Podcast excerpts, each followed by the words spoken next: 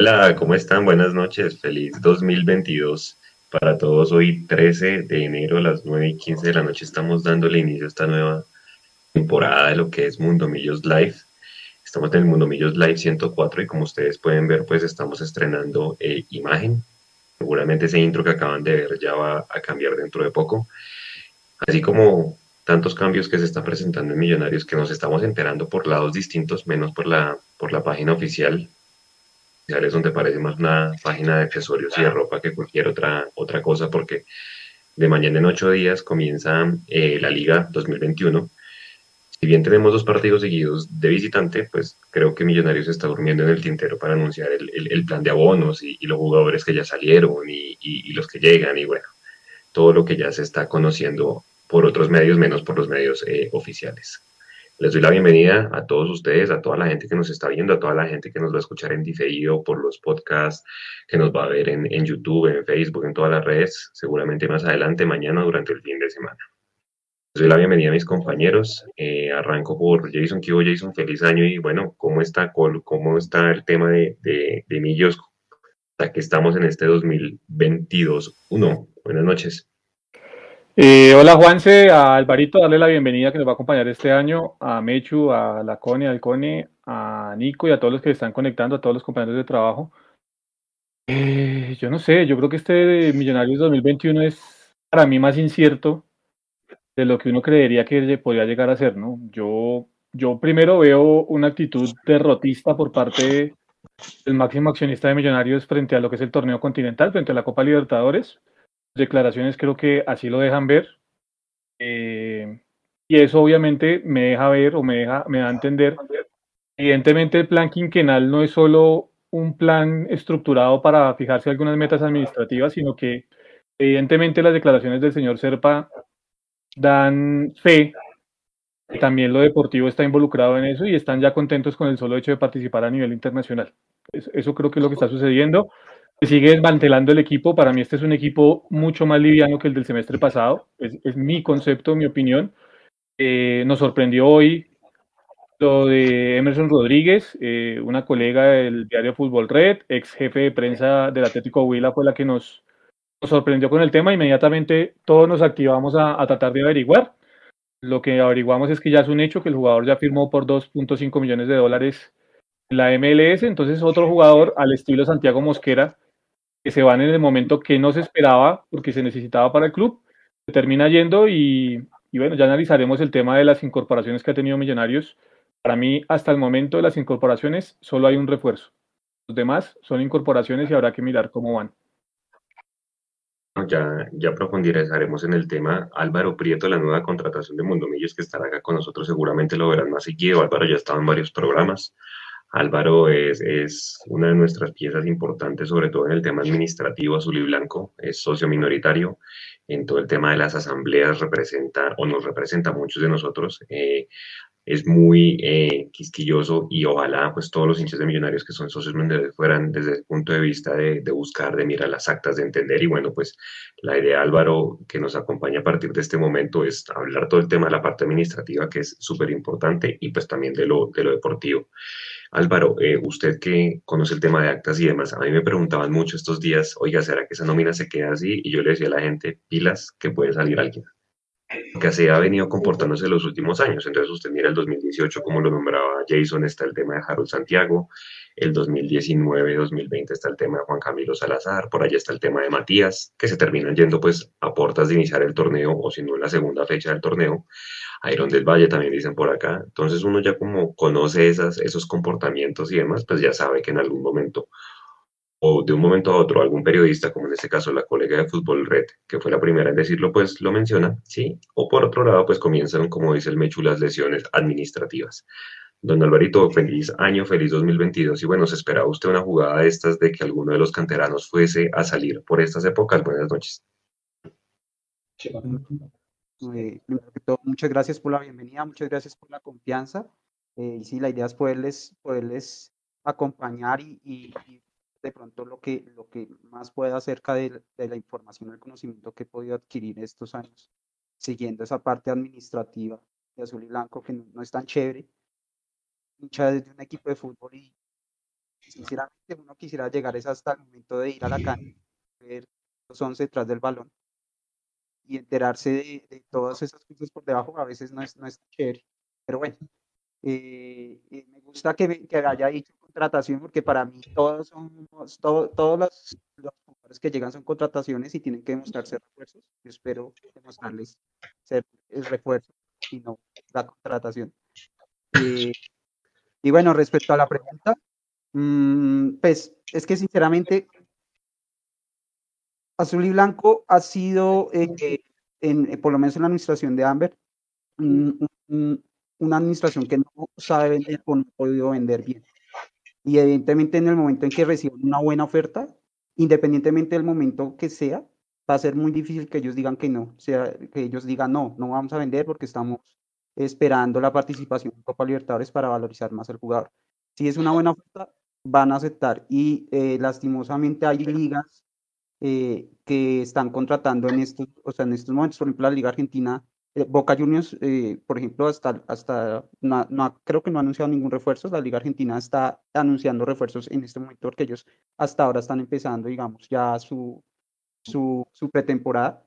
Entonces, por calendarios y todo es, es uno, es normal que lleguen ofertas en este momento. Y dos, pues eh, eh, azul y blanco al necesitar eh, vender lo poco que pueden vender, porque son de verdad bastante escasos en ese sentido, pues era esperable, la verdad, que pasara algo así. Y la verdad es que la oferta por Santiago, por, qué pena, por Emerson, en 2.5 millones, pues lo analizaremos seguramente más adelante, no es mala, no me parece mala.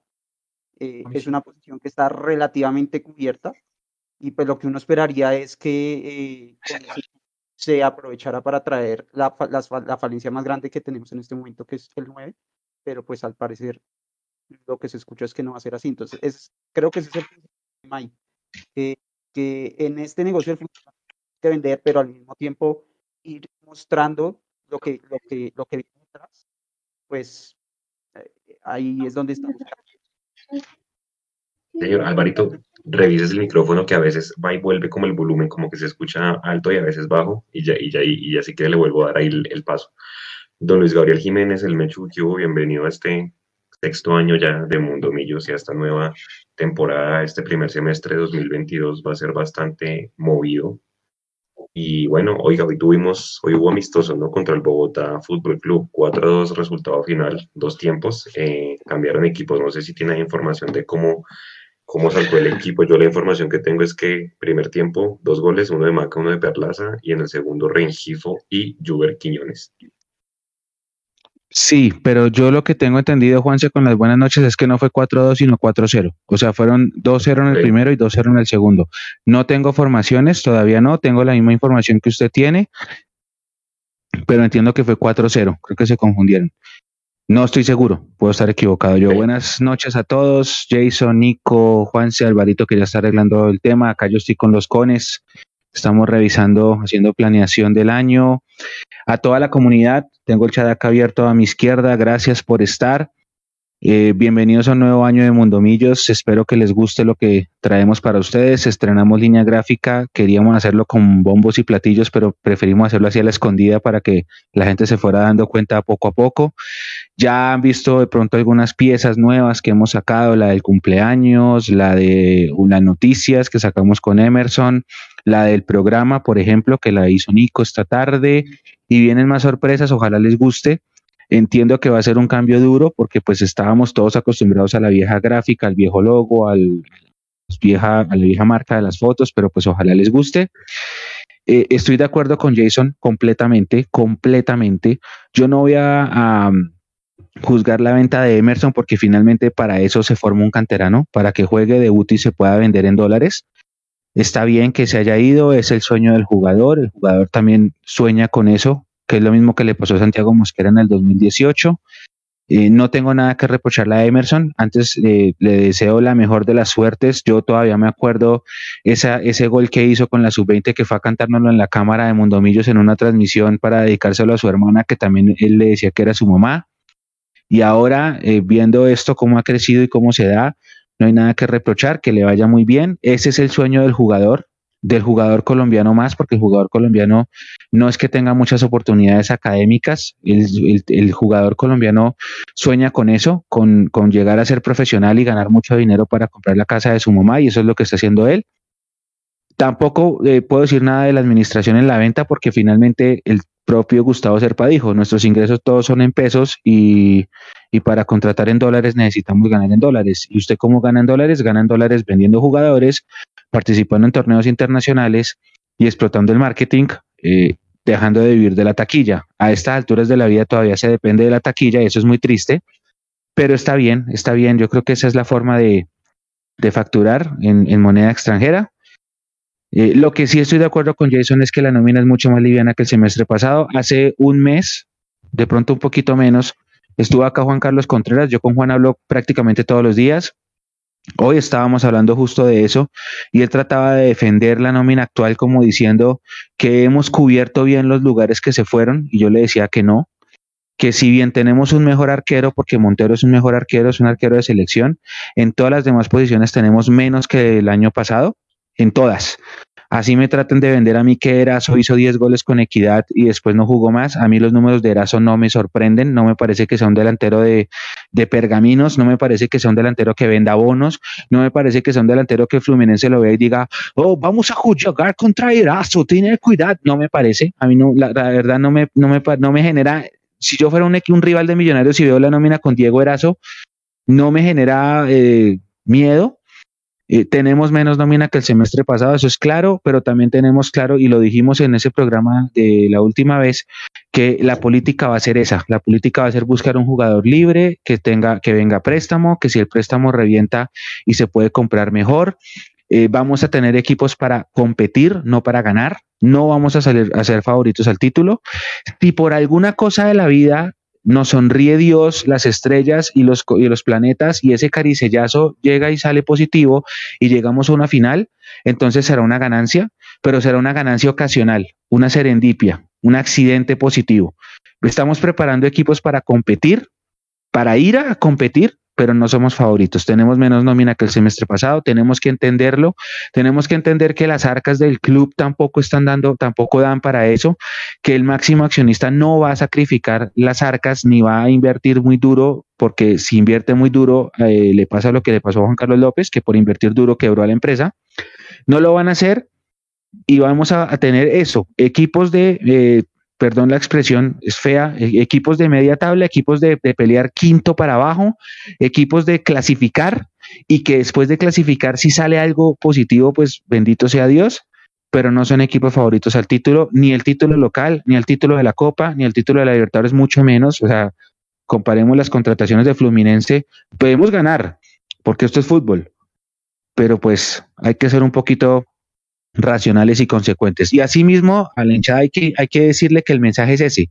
Por más de que nos alborotemos en redes sociales y por más de que saquen 700 memes con la cara de Gustavo Serpa y el cuerpo de Claudia López y por más de que hagan lo que quieran, eh, la política contractual del equipo se va a mantener igual. Es, vamos a buscar un jugador libre a préstamo por un año, que los números sean medianamente aceptables y que si por alguna cosa de la vida se llega a dar, eh, lo compramos. Pero no esperen mucho. Y más bien, vamos a coger a los canteranos, los vamos a potenciar, los vamos a poner en el primer equipo. Y si se presenta una oportunidad de vender, como pasó con Emerson Rivaldo, lo vamos a vender porque finalmente necesitamos ganar en moneda extranjera y nuestro mercadeo está diseñado para ganar en peso colombiano y el peso colombiano cada vez está peor.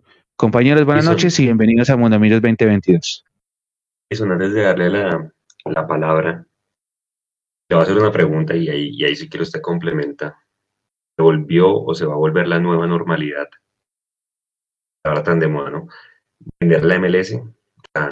yo esta tarde hablaba mucho con Álvaro ahí en el grupo, que yo sueño que en algún momento nos podamos dar el lujo de, oiga, espere un momento, aguantemos un poquito, mostremos los más y vendámoslos bien. Y para mí el mejor caso es Lucho Díaz. Obviamente no estoy comparando a Emerson con Lucho Díaz ni mucho menos, pues el Junior se dio el, lujo de, decirle a River, no, no me interesa su oferta, y pues mira dónde está, ¿no? El Junior está a puertas de recibir 12 millones de euros cuando este jugador se venda. Eh, pero le pregunto a usted, Jason, es, ¿usted cree que la nueva normalidad de vender jugadores y del fútbol colombiano y de millonarios con una moneda pues cuatro veces más que la que tenemos, va a ser ese, formar jugadores, como decía el Mechu, mostrarlos y venderlos a la MLS. Ojalá Dios no quiera que estén en un año en año y medio volviendo porque no les dio, porque no tuvieron continuidad. Eso es lo que a mí realmente me, me, ocupa el tema. Más allá de la plata, que es una muy buena oferta. Eh, bueno, yo, yo, yo, antes, yo sí eh, quiero discrepar de, y, si quiere más adelante, usted maneja el, programa, obviamente, Juanse, pero eh, el tema de que, de que Emerson se vendió bien es discutible, Mechu, es muy discutible. Porque si yo me voy a los números de, por ejemplo, el Envigado, que vendió a Yacer Asprilla a Inglaterra, creo que fue al Watford, lo vendió por un poquito más de 2 millones de, dólares. Eh, y si uno compara los números de Yacer Asprilla, Yacer Asprilla tiene 22 partidos como profesional y apenas tiene 5 goles como profesional. Emerson Rodríguez tiene 62 eh, partidos como profesional, si no me fallan las cuentas, ya tiene convocatorias a Selección Colombia y tiene 8 goles. Entonces, cuando uno hace esos comparativos, eh, como para, para, para ir mirando, entiende que Millonarios no, para mí, no vendió en la cifra que tenía que vender a Emerson Rodríguez.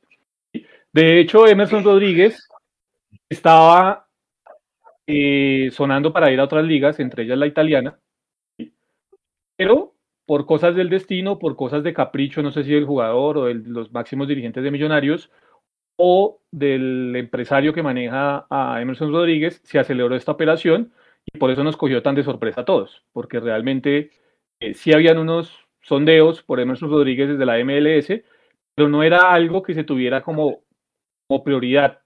Entonces hubo un cambio, un viraje ahí fuerte, y yo creo que al final Emerson no se terminaba vendiendo bien. Y eso va a ser la nueva normalidad, como usted lo dice, Juanse. Yo creo que el fútbol sudamericano, sobre todo el colombiano y el argentino, lo ha venido sintiendo en los últimos años. El argentino ha vendido muchísimos jugadores a la liga, eh, a la Major League Soccer, y obviamente Colombia, que es uno de los países que más exporta jugadores del continente, no se podía quedar atrás. Creo que esa va siendo la nueva normalidad. Lo que me preocupa a mí, y usted lo decía bien, Juanse, es la adaptación de los jugadores. Sea el que venda Millonarios o el que venda cualquier equipo en Colombia, porque yo creo que antes al jugador le costaba menos el salto a Europa porque tenía esa escala en el fútbol sudamericano, ya fuera en Argentina o en Brasil, le era más fácil adaptarse a Europa, ¿sí? Para mí es más difícil adaptarse a Estados Unidos que a Europa, en mi concepto. Y después, si quieres, lo discutimos un poco más. Creo que ese ha sido el gran problema de los jugadores colombianos que han ido a la MLS. Por eso la gran mayoría en algún momento vuelven muy rápido a buscar nuevos mercados o se van muy barato a otros mercados. Sí, eh, yo, yo para complementar eso, Juanse, y bueno, también para que ustedes lo debatan, Alvarito, creo que eso va asociado a lo que ustedes comentaban al inicio sobre que Millonarios no sabe vender. Y es que Millonarios no sabe vender. O sea, hagamos cuentas de qué jugadores hemos vendido nosotros, vendido. Eh, Pedro Franco, Mosquera, Chicho, Arango, muy pocos. Pues a Nacional. Sí, o sea, en 10 años hemos vendido cuatro. Entonces, obviamente, no sabemos vender. Y no sabemos vender porque no estamos acostumbrados a vender. Entonces, eso también hace parte de un aprendizaje que, para bien o para mal, ha tenido que hacer esta administración. Que hay que decir que estuvo, estuvo muy bueno lo del token. yo no sabía, no pensé que el token se fuera a vender tan bien, pero que al mismo tiempo eh, y esto lo tengo que decir, el mercadeo le ha, le ha costado, le ha costado bastante, pues por eso es que seguimos facturando en pesos y no en dólares. Y es parte de un aprendizaje. Y, esa es la explicación de pronto de lo que decía Jason, de por qué para él el 2.5 millones es mal vendido para un jugador como Emerson. Pero bueno, es, parte de eso. también hay que aprender a vender, eh, compañeros Juan Alvarito, que si quieren complementar. ¿Ahí me escuchan bien? Sí, señor. Ahí el, sí, o sea, eh, me dando un punto y es un tema del aprendizaje, pero estamos como, pues, como, como esa famosa eh, carátula de, de, la revista aquella famosa con, con el presidente, un año de aprendizaje, aquí llevamos ya ocho, ¿no? Ocho años de aprendizaje, creo que ya ocho años y en teoría eh, en teoría, según ellos, ellos inclusive dicen que más, pero yo no, yo no creo que sean más de 40, 50 millones de dólares los que en teoría han invertido. Eh, creo que es suficiente tiempo y dinero para, no, para, para que esta etapa de aprendizaje hubiera, hubiera pasado. Es más, con ese dinero ni siquiera tenían que aprender, hubieran podido traer gente que ya supiera. Pero bueno, digamos que eso es lo que, lo que hay. Eh, y, si, y, si es preocupante de pronto, si bien la liga MLS está creciendo mucho, eso, es algo innegable, eh, yo creo que sí, sí es hora de, buscar otros mercados porque la reventa de, de, de, un jugador desde la liga MLS, eso no, no ha explotado aún. Entonces, eh, ya tenemos tres jugadores ahí, digamos, tres casos, que es Mosquera, que ya vimos que no, no se dio. No fue por él, ¿no? Más por cuestiones de, rendimiento, ¿no? Sí, sí, claro, fue por él, sí, claro. Está Chicho, que bueno, si sigue con ese rendimiento seguro, de pronto sí va a tener algo. Y pues ahora nos toca ver a Emerson que llega a un equipo que no es de los destacados de la MLS, ¿no? Eh, Emerson llega a un equipo que de hecho eh, dio más, pues, pasó con más pena que gloria de la liga pasada. Eh, y habrá que ver, habrá que ver qué tanto puede destacar. Creo que, que, que lo, el, inclusive Emerson para poder destacarse más y poder tener una futura venta, inclusive tal vez el primer salto tenga que darlo dentro de la misma MLS. Es, es, probable. Sí, sí, yo creo que de, hecho Román Torres no le fue muy bien en ese Inter de Miami, ¿no? Román Torres le fue bien, fue en el Seattle, con el que quedó campeón, pero él después pasa el, al Seattle quedó campeón pasa desapercibido, creo que después vuelve al Seattle y ya ahí es cuando parte a, Costa Rica y bueno, hoy en día está en, en Panamá.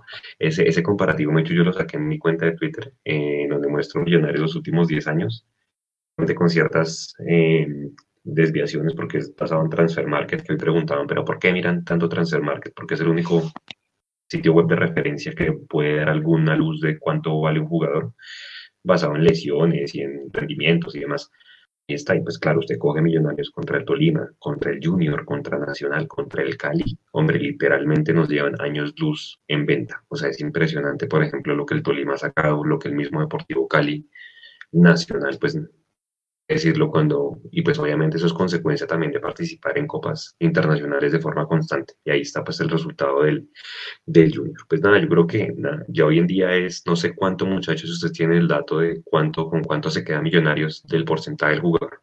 20%.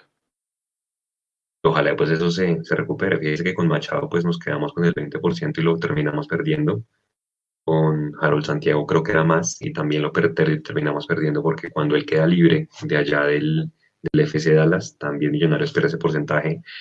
Eh, ahorita la, el receso del contrato, la terminación del contrato que hizo John Duque con el San Luis, también se acuerda que decía, no, que este millonario se quedó con un porcentaje de John Duque. También se perdió ese porcentaje porque ese contrato no, esa, esa es, pero es que acuérdese que la de John Duque era. No. En ese momento Millonarios no se quedó con nada de John Duque. Lo que sí había dicho John Duque para que lo dejaran libre y poder ir a México era que en una posible transferencia, una futura transferencia, dejaba un porcentaje. Él, iba a dar un porcentaje de esa transferencia a Millonarios. O sea, Millonarios pasó de ser un club de fútbol dueño de los derechos federativos del club a ser un mediador o, o, un empresario de jugadores con el caso John Duque en ese momento. Y ni, ni lo uno ni lo otro, ¿no? Porque al final de cuentas Duque se vino libre y no pasó absolutamente nada. Con Matías, si Matías Vélez lo vende, creo que sí nos quedamos con un 20. Confírmeme, Alvarito Prieto. Sí, sí, tal cual. Sí, digamos que esa política la ha tenido siempre Amber. Siempre que vende un jugador se queda con un porcentaje. Eh, entonces, Fariñez, por ejemplo, de ahí se tiene un porcentaje y en teoría se tiene un, negocio ahí. Entre más se venda, más porcentaje le queda a, MFC. Entonces, eso sí ha sido una constante. No ha habido, no, no recuerdo ningún negocio que se haya hecho por el 100% de, del, del, del, pues del, del jugador. Ahí vea, me echo ahí en el lucha de está Gustavo Serpa, que nos está saludando. sí, ahí hay un, ahí, y, le, y le dice a Alvarito, Alvarito, te escucho perfecto, amigo, le dice. Bueno, ahora yo, yo creo, y ustedes corríjanme, a partir de que el jugador sale depende del jugador, pues que Millonarios se gane alguna plata por ese porcentaje y no pasa lo de Harold Santiago, ¿no? O sea, ya ahí el club casi que, pues no tiene nada que ver si ese porcentaje se pierde o se mantiene. Porque obviamente Millonarios no tiene la culpa de que Harold Santiago Mosquera se haya lesionado tanto en el Dallas. pues haya tenido un rendimiento tan irregular que al final pues termina saliendo libre y no le queda nada al, club, ¿no? Eh, pero bueno, pues ya yo creo que ya 2.5 millones. Ahora la otra pregunta para ustedes es, ¿eso se puede reinvertir? ¿Ustedes creen que, creen que se va a reinvertir? De pronto se va a arreglar con Jaguares para el tema de este venezolano que sería el reemplazo de Mojica, porque pues también es un recuerdo, es el reemplazo de Mojica. Que de hecho no va a llegar a ser titular este jugador Sosa si es que llega. De hecho. Por eso, pero si un jugador llega, porque es que la gente está hablando de Sosa como la gran contratación, pero si Sosa va a llegar al equipo a, ser suplente, entonces ¿qué tan refuerzo es? También contratación es reemplazo de Mojica. ¿Qué tan refuerzo? Por eso es que, y, justo lo hablaba con Juan, que Juan decía es que ya va a venir Sosa, que es el reemplazo de Mojica, y con eso el medio campo queda cubierto. A mí no me parece. Estamos cambiando un suplente por un suplente. Depende, depende. exacto, depende. Con Mojica. A mí me parece que Mojica, Mojica, como los mejores partidos de Mojica los hizo cuando arrancó de titular. Entonces, cuando, cuando jugaba de titular, reemplazándose a, a Maca o, jugando por, por la lateral, por, pues por el extremo izquierdo, el, el, digamos, un recambio que podía solventar un problema en el, en el momento en que, en que hubiera algún lesionado, algún sancionado. Cuando lo teníamos en la banca y entraba para cambiar un partido, para, para ser un revulsivo, ahí no rindió. Y esos revulsivos también sigue siendo recambio. Sí, claro. llega, si Sosa logra llegar a demostrar que puede llegar a, a ser revulsivo entrando en un partido difícil y pueda cambiar, digamos, el, el juego del equipo para lograr un resultado, ahí sí me parece que, que mejora el tema. El lío es que no lo, no lo vamos a saber hasta que lo veamos en la cancha. Luego, eh, me parece que en ese momento sí puede ser un refuerzo, porque algo de lo que adoleció eh, Millos el, el, el, año pasado fue eso, tener soluciones en el banco, tener un, jugadores que le cambiaran la cara al, al, al partido. A veces los tuvo, por ejemplo, en Ibagué cuando entró Quiñones y entró, entró Ruiz reemplazando justamente a Mujica, ahí fue un revulsivo total. Pero muchos otros partidos no hubo ese revulsivo porque en el banco no había esa opción. Entonces ahí es donde vamos a ver si Sosa sí puede llegar a ser eh, un refuerzo o simplemente va a ser un cambio a, eh, a Mojica. Listo, buenísimo. ¿Qué dice Jason? es que, es que, es que Alvarito, yo creo que eh, comparto lo de Alvarito porque antes de eso es es mirar el panorama que nos queda hoy con la salida de Emerson, ¿no? Al irse Emerson, eh, ese que parecía llegar como suplente en el caso de Sosa, ya no va a ser tan suplente. Porque mire que Sosa puede ser el mediapunta detrás del punta de Millonarios. A Calister puede volver a ir a jugar por la izquierda, porque por ahí lo puso Pinto mucho tiempo y por ahí lo tenía utilizándolo hasta la fecha 8 o 9 de este campeón, del anterior campeonato, perdón, el profe Gamero. Y Daniel Ruiz puede jugar con, con perfil cambiado. Entonces, en una de esas, resulta que Sosa, con la partida de, de, Emerson a la MLS, no resulta siendo tan suplente, sino que llega de una vez a tratar de apoderarse de la posición. Eso uno. Y dos, a mí sí me parece que Sosa eh, tiene la rebeldía que no tiene Harrison Mojica en el terreno de juego. Y para mí, si llega a ser suplente, llega a potenciar el medio campo de Millonarios. Y lo potencia no solo por sus habilidades y por sus cualidades futbolísticas, sino porque su nivel, y está en un muy buen nivel y se adapta rápido a Millonarios, va a hacer que tanto McAllister, eh, Ruiz, Guerra o los que estén en el medio campo de Millonarios se pellizquen un poco más, entendiendo que tienen una competencia mucho más fuerte ahí para eh, el tema del recambio. Entonces creo que esas dos situaciones se pueden llegar a presentar con la llegada de, Sosa Juan. Pero entonces no sería el reemplazo, no sería el reemplazo de, de, de Mujica, sino de Emerson. No, no, no, no, no, no. Es que aquí lo ponen como que es el reemplazo de Mojica, pero es que recordemos que Mojica es un extremo y Sosa juega más de interior. ¿sí? O sea, Sosa lo puede hacer por los extremos, pero Sosa es un jugador de mucho más del interior del, del, terreno de juego y por eso yo digo, en una de esas viene la variante, Mechu. Va Macalister otra vez a la izquierda, Ruiz juega por perfil cambiado y Sosa juega detrás del, medio, del punta, perdón. Sí, pero a mí me llama la atención, bueno, dos cosas. La primera, no, no veo a Maca volviendo una banda, sobre todo porque los años los años van pasando y él encontró su posición como falso punta o como media punta.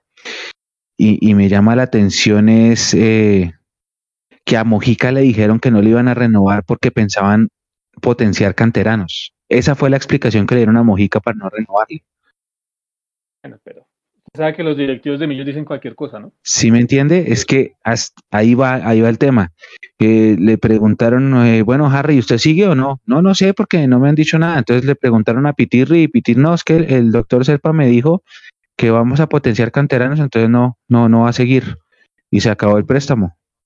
Pero a Ricardo Márquez sí le buscaron hasta la hasta el agua bendita para renovar ese préstamo y ya es una realidad. Es, son cosas muy raras, muy raras, pero bueno. Yo siento que el factor determinante ahí del caballo, la edad. Millonarios, siento que si tiene un buen semestre, un buen año el caballo, lo termina comprando, no sé, algo me lo dice, para sacarlo al exterior y quedarse con una plata. Es la única razón por la cual yo veo la edad. No sé ustedes qué piensen, porque es que no le veo otra cosa. Yo sé que el caballo no le ha ido bien en lesiones, no ha tenido mucha titularidad, pero pues no hay otra razón. ¿Ustedes qué piensan de ese tema? pero es que, es, que, si la edad es el factor determinante para dejar al caballo Márquez, pues ahí viene a Bahía y ahí, viene, y ahí vienen los canteranos. Entonces, ¿por qué vamos a tener que potenciar a un jugador que si bien estuvo en algún momento en las divisiones inferiores de Millonarios, pues no pertenece a su ficha a Millonarios? O sea, si ese es el argumento de la Junta Directiva, pues van otra vez en el camino equivocado. Porque ahí viene Bahía. Es muy raro, sí. Hay otro chico es muy raro. la posibilidad. Yo vi, Exacto. un video de una entrevista que le hicieron a Gamero eh, cuando creo que estaba en el Tolima. Y habla maravillas, pero maravillas del Caballo Márquez. Para mí, Caballo Márquez es total y completa confianza. Es, es su debilidad. Y, es el Marco, el Marco Pérez, es el Marco Pérez reciente como de, de Gamero. Tal cual. Entonces, que también es debilidad de Gamero en, el pasado reciente, de, bueno, ya ni tan reciente, en los años que llevan ver, eh, ellos son muy de, darle gusto 100% al, al, al, técnico. Y si el técnico dice que Gamero es su ficha y, es de su confianza, eh, seguramente pues van a hacer lo posible por tenerlo ahí. Yo no veo, sinceramente no veo, pues porque no, no, los, no, no, no sé si tengan esa visión de que la junta directiva o que Serpa piense realmente que puede hacer algún negocio más adelante con ese jugador, más allá de lo que Gamero le haya dicho. Eh, y la opción de compra en el, en el contrato pasado era carísima, era creo que un millón setecientos eh, mil dólares. Eh, eso es una opción de compra supremamente costosa porque la reventa, digamos, al exterior pues es, es, complicada y más con ese nivel que ha mostrado. Entonces, sí es extraño desde el punto de vista negocio, porque a menos de que haya sido una opción de compra ahorita más, más económica que la anterior, no se ve por dónde puede hacer un buen negocio a futuro para, para, para MFC. Lo único es que obviamente Caballo se está pese al goleador y nos dé la, la, la, 16, pero de ahí para allá no veo eh, financieramente qué es lo que podrían pensar el señor Serpa, cómo puede tener un buen negocio ahí con la, filosofía. Dele, Juanse, dele. No, no, siga, siga. No. No, pues espera, acaba de cierrar porque les voy a hacer otra pregunta. eh, no, que me parece muy raro porque es que otra de las cosas que tanto dicen es que eh, pues nosotros vimos jugar a Diego Abadía en la sub-20 y sabemos las condiciones que tiene Diego. Y allá también dicen que, que Diego Abadía es la joya de la corona, que es el delantero 9 que ellos quieren potenciar en el primer equipo, el delantero goleador que ellos sueñan tener para tener en selección y vender y toda la cosa, pero hoy por hoy Diego Abadía entonces vuelve a ser el cuarto delantero. El cuarto delantero en un esquema que juega con un solo punta.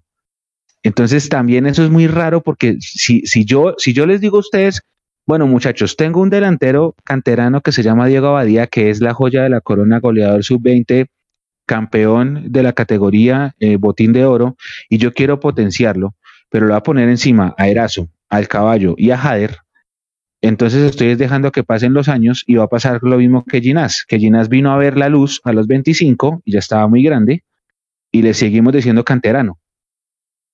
O pelado, perdón, la palabra es pelado.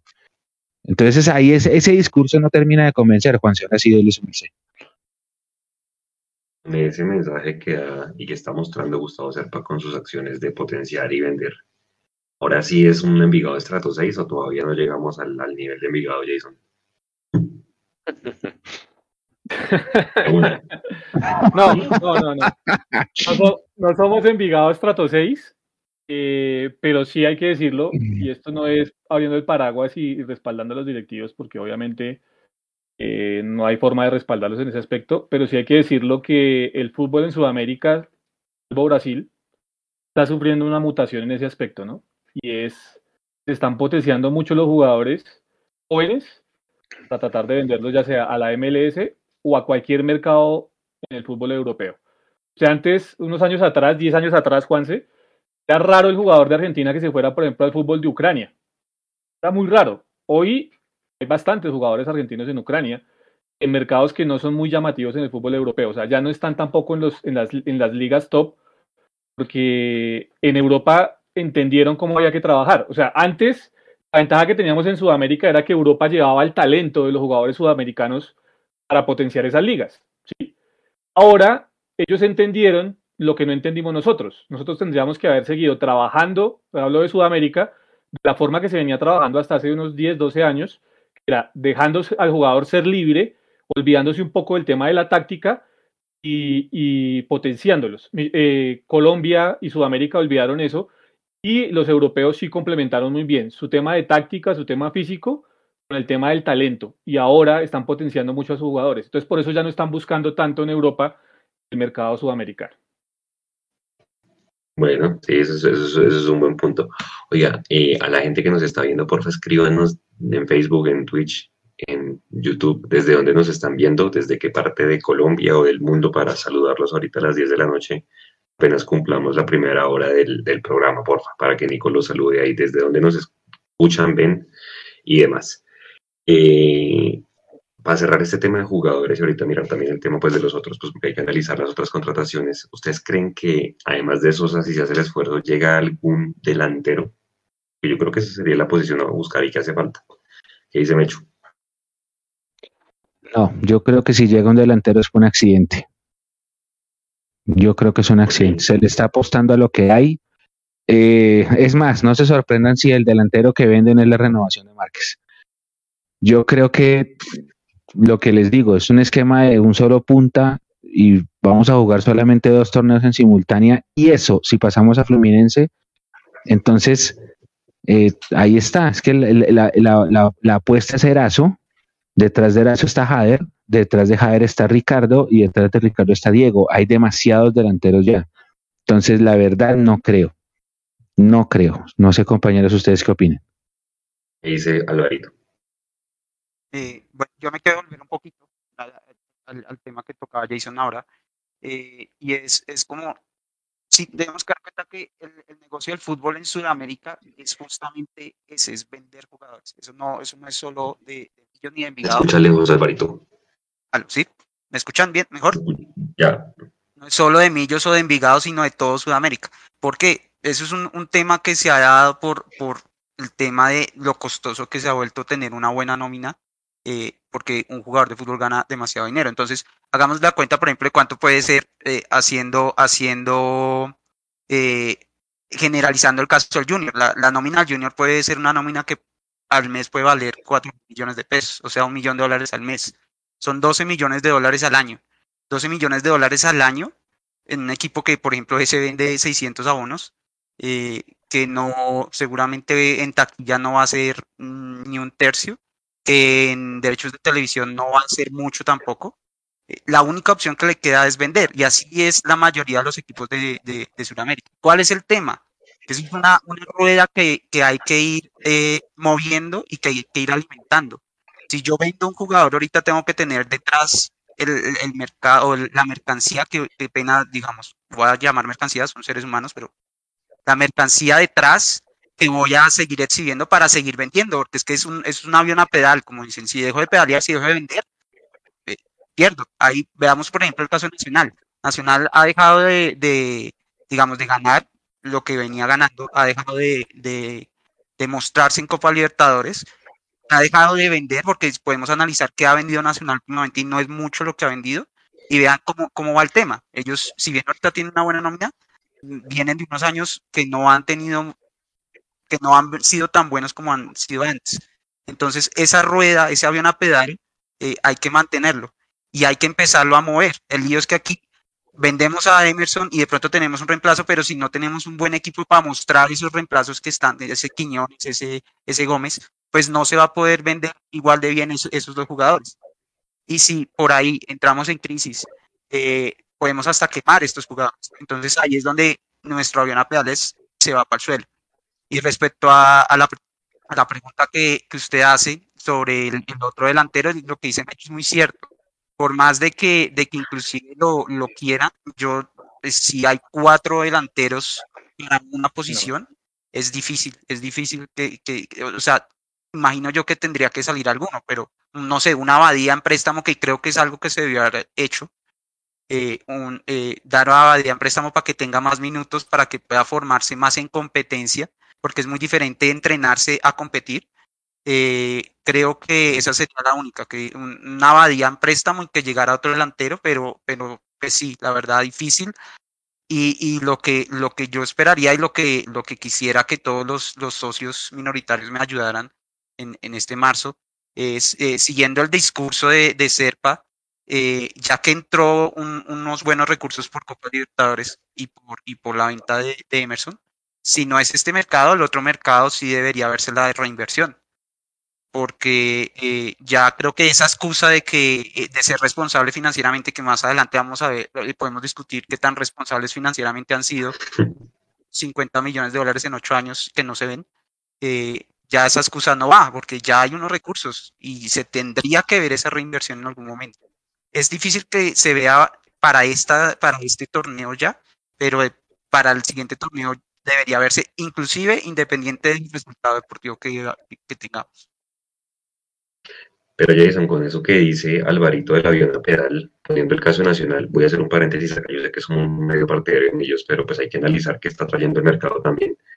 Pues esa traída de Gio Moreno no creo que haya sido barata, la traída de Mantilla, yo sé que obviamente uno está acostumbrado a que esos equipos pues rompan el mercado, porque creo que eh, hoy sacaban el dato de Cardona, Cardona al FPS le cuesta traerlo 3.300.000 dólares al año eh, y pues obviamente creo que ni, ni siquiera Nacional los tenía. O sea, Racing fue el que terminó llevándose el jugador, pero si bien vea que Nacional, por más de que no ha tenido buenas presentaciones, igual tiene recursos para traer buenas contrataciones, no sé si refuerzos, porque creo que en Medellín es que estén muy felices. Bueno, creo que con el tema de este Gio Moreno, que yo creo, Jason, ese tipo de jugadores que termina bajándose el salario en esta etapa de su carrera, ¿no? Porque no veo por dónde. Es un jugador bastante costoso.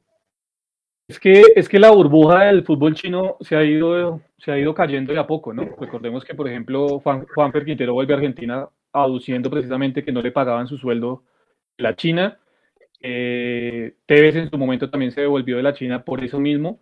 El grupo inversor que tenía el, digamos, la propiedad del, del equipo de, Gio Moreno viene en pique, viene en quiebra después del tema de la pandemia. Entonces, obviamente ya es un momento en el que él dice, ya llevo, no sé cuántos años llevaba Giovanni Moreno, 10 años podía llevar en la China fácilmente, ya dice, tengo 35 años y ya es hora de también de volver, ¿no? Se, se suma eso a la falta de pago de salarios cumplido en China, eh, obviamente pues al, al, cariño y a la identidad que él tiene con ese equipo y, y, termina volviendo, pero, pero yo no creo que el tema de Nacional sea de plata como tal, el tema de Nacional ha sido más bien de, de malos manejos, Alvarito, yo creo que cuando llegó esta, esta señora Ardila, de la familia Ardila a manejar y que fue la que se empoderó, digamos, de las decisiones de Nacional, tuvieron un gran problema ellos. La plata siempre ha estado porque tienen el músculo financiero pues, de, una de, de, una, de, las empresas o de la empresa más grande del país, o, o, sí, de las corporaciones más grandes del país. Entonces, yo creo que ha sido más, más el tema del manejo, de haber olvidado realmente cuál era el rumbo de ellos, afortunadamente para nosotros, porque si no, no sé dónde estarían ellos de lejos en comparación a nosotros en este momento en cuanto a títulos. Y ahora entiendo, eh, viene uno de los Ardila que ya estaba, que estuvo en la época, digamos, de Osorio y de, y de, eh, y de Rueda en, en, en, ese, en, ese, momento exitoso para ellos. Vuelve porque era embajador, creo que en Gran Bretaña, eh, por parte de Colombia. Vuelve al país y se va a volver a hacer cargo de Nacional. Entonces, ahí digamos que viene también el buen ambiente de jugadores como Orlan Pavón y como Giovanni Moreno de querer regresar a Nacional. Todo eso tiene una historia y un entramado. Eh, y esa historia y ese entramado pues no lo tenemos nosotros porque simplemente los directivos eh, no tienen esa afinidad y no tienen ese sentido de pertenencia con la institución. Esa es la gran diferencia para mí en este momento. Álvaro, para, para... yo, eh, Jason. No solo dele. El tema no es tanto, eh, no tanto de plata a la final. Puede, o sea, es un factor importante, pero ahí, ahí lo que podemos ver es un tema de gestión. de- Sí, sí, sí. hay, hay un análisis que yo he tratado de hacer últimamente y que ustedes me pueden ayudar también, los, los, los que nos ven en, en YouTube y en las diferentes plataformas. Eh, si nos ponemos a analizar el número de jugadores comprados en este mercado por el FPC, por los diferentes equipos, yo en este momento solamente tengo dos en esa lista y uno es de Millos, que es Ruiz, el otro es Borja. De resto, no han habido más jugadores comprados por equipos del fútbol colombiano en este mercado. Eso quiere decir que efectivamente hay un tema de, de dinero que puede dar, pero aún así muchos equipos se han podido reforzar muy bien, lo cual implica es un tema de gestión, de gestión Sí. con lo que hay, hacerlo mejor con lo que hay, lo que no pasa acá. No se hace lo mejor con lo que hay. Listo. De hecho, antes de darle la palabra a Nico, para que solo la gente me echu y corríjame Alvarito, Giovanni Moreno estuvo en, en, en carpeta de millos y en actas está en el 2018. Creo que lo, lo pide Russo, porque Russo lo, lo, tuvo en Racing. Sí, sí, en actas está que, pues por lo menos está anotado que, era una de las opciones. No dice mayor, digamos, mayor información sobre que hasta dónde llegaron esas conversaciones. Entiendo incluso, recuerdo mucho, eh, fue Ca- Casal el que lo dijo, eh, ahí pues vale la pena nombrar el quién lo dijo para ver qué tan, qué tan cierto fue, pero en su momento cuando él estaba en Envigado, en teoría tuvo chance de llegar primero a Millos que a Nacional, digamos, Sí. tuvo esas dos opciones y finalmente pues llegó a Nacional. Han sido dos veces en las que en teoría lo, lo han, lo han intentado. Vea, pues, bueno, don Nico, 10 de la noche, salude a la gente, por favor. Claro que sí, Juanse, muy buenas noches para todos, ¿cómo están? He estado muy atento leyéndolos en el chat, han habido varios comentarios sobre la, la nueva imagen, casi todos, por no decir todos, muy positivos. Eh, gracias, Yo no he visto solo yo no he negativo. visto el, el primero, sino que pues digo casi Sí, todo sí, porque no he todos, podido leer todo el todos. chat eh, exactamente, no, no falta, ¿no?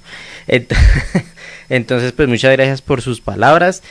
Vamos a empezar aquí a saludar a muchos mensajes que hay hoy, más casi 500 personas han estado conectados con nosotros. Eh, habían muchas noticias, ah, hubo mucho humo en este en esta temporada, entonces eh, pues ha sido un, un año nuevo muy movido. Entonces de Andrés Rodri nos saluda desde Bogotá, dice Bogotá Pay. Senda Fútbol dice desde la fría Bogotá. Desde Cali nos saluda Iván Darío Cerón Moreno. Eh, John Nicolás desde Suba. Desde Tintal Azul Azul. Desde Cota Muchachos Grande Mechu Ídolo. Juan Camilo López desde la ciudad de todos, Bogotá. Desde Caucasia, dice Julián Andrés Angarita en Facebook. A ver quién más está por acá. Desde Bosconia Cesar nos saluda Ever Estrada. Está Germán Camilo Díaz. Un saludo inmenso para todos. Un abrazo para Germancho que está desde Envigado. Desde Cali nos saluda John Monroy. Nicolás Reyes. Eh, mire, aquí Julián Rico acaba de enviar un mensaje. Dice: Excelente imagen. Está Gustavo Serpa aquí conectado y no nos dice desde dónde. Desde Madrid. Desde Rosales. Está en España, no, está en España el hombre. ¿Está en España? Ok. Sí, sí, sí, está en España. Desde Mosquera, Cundinamarca, nos saluda Fabín David Velasco. Desde Ciudad Bolívar, Sebastián Tilán. Eh, a ver, bajemos desde Cúcuta, Juan Guillermo. También vi que estaba conectado aquí Pipe desde Lima. Que Pipe me, me recibió allá en Lima el último día. Me llevó a Barranco, eh, la verdad, eh, 10 puntos. Entonces, un abrazo para, para Pipe que está por ahí conectado. A ver, desde Bosa Nueva Granada, César González. Y aquí Vivian Hincapié dice, para mí Jader debería ser el 9 titular si es que no traen a nadie más. Sí, se lo ha, se lo ha ganado. Carmen Pinzón desde San Mateo. Reporte desde Pasto, Trastorno Millonarios, dice Alexander CLM. Saludos a todo el equipo de Mundo Millos, ya esperando el partido para la próxima semana. Saludos Mechu.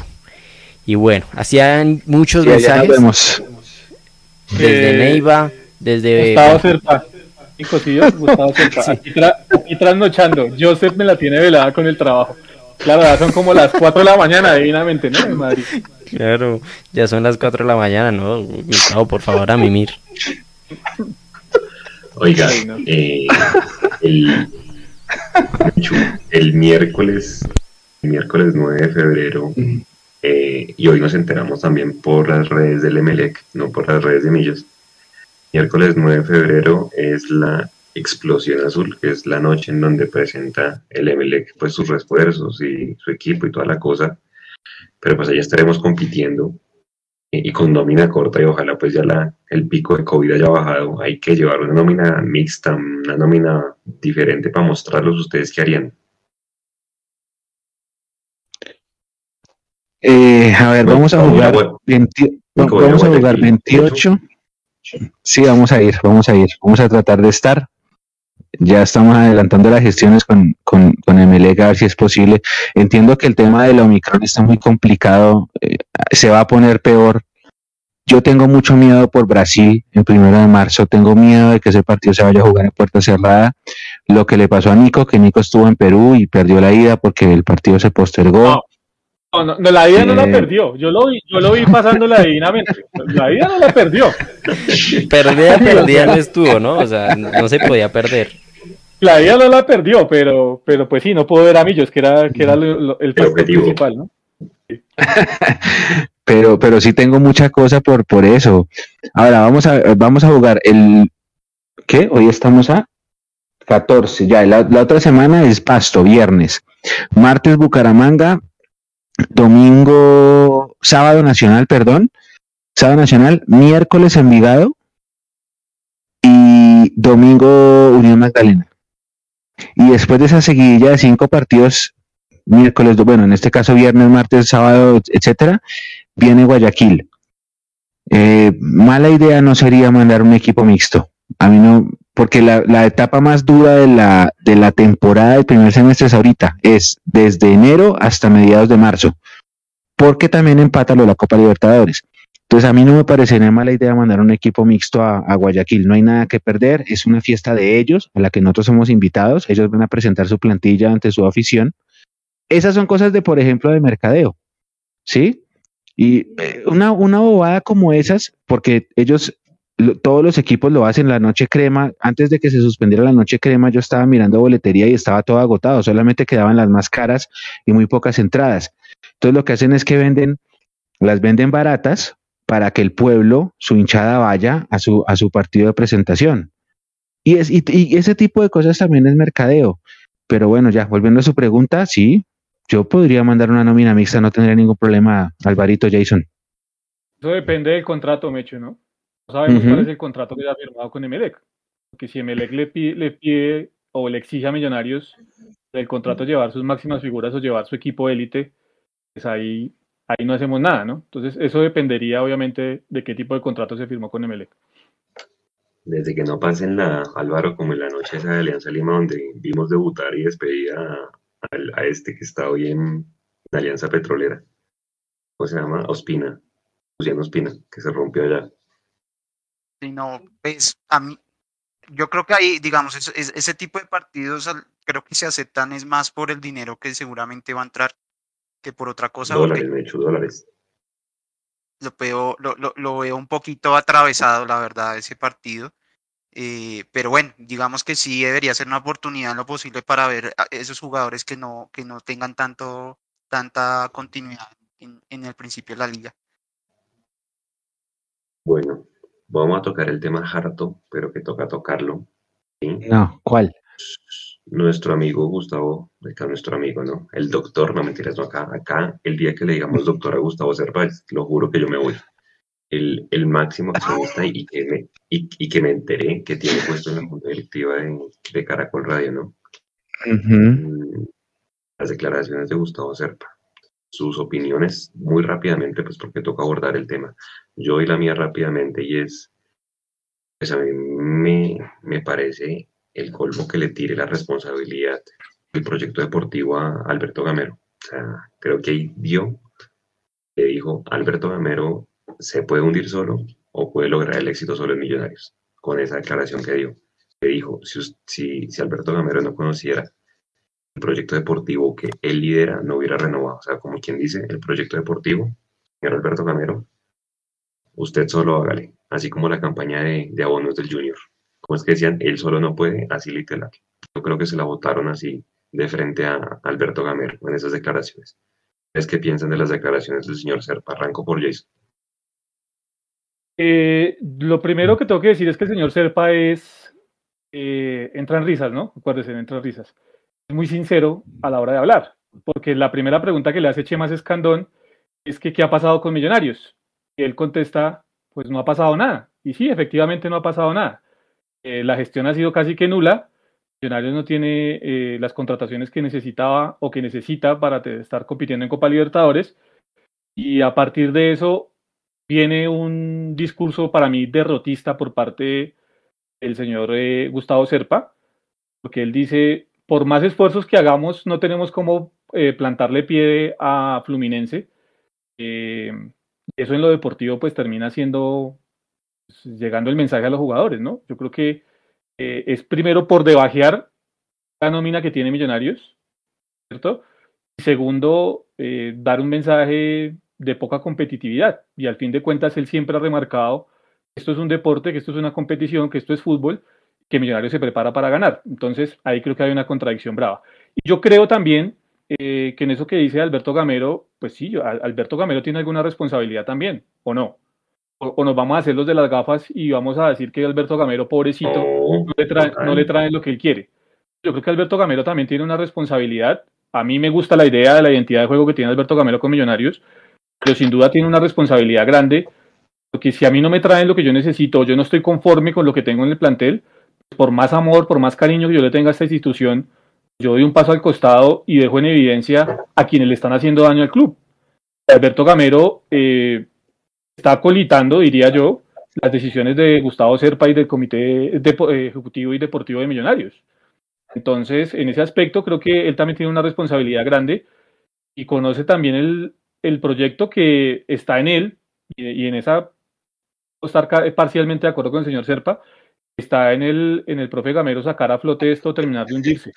Es él, con sus decisiones, eh, el que está llevando el barco o el que puede llevar el barco a buen puerto o el que lo puede llevar completamente a naufragar y quedarnos obviamente eh, de nuevo con una ilusión de, querer tener títulos, de querer que un ídolo de millonarios eh, salga victorioso con esta camiseta, pero pues las decisiones hay que asumirlas, ¿no? La responsabilidad también es de Gamero. Pero el proyecto deportivo es toda responsabilidad de Gamero o Jason, o ahí sí falta más tacto.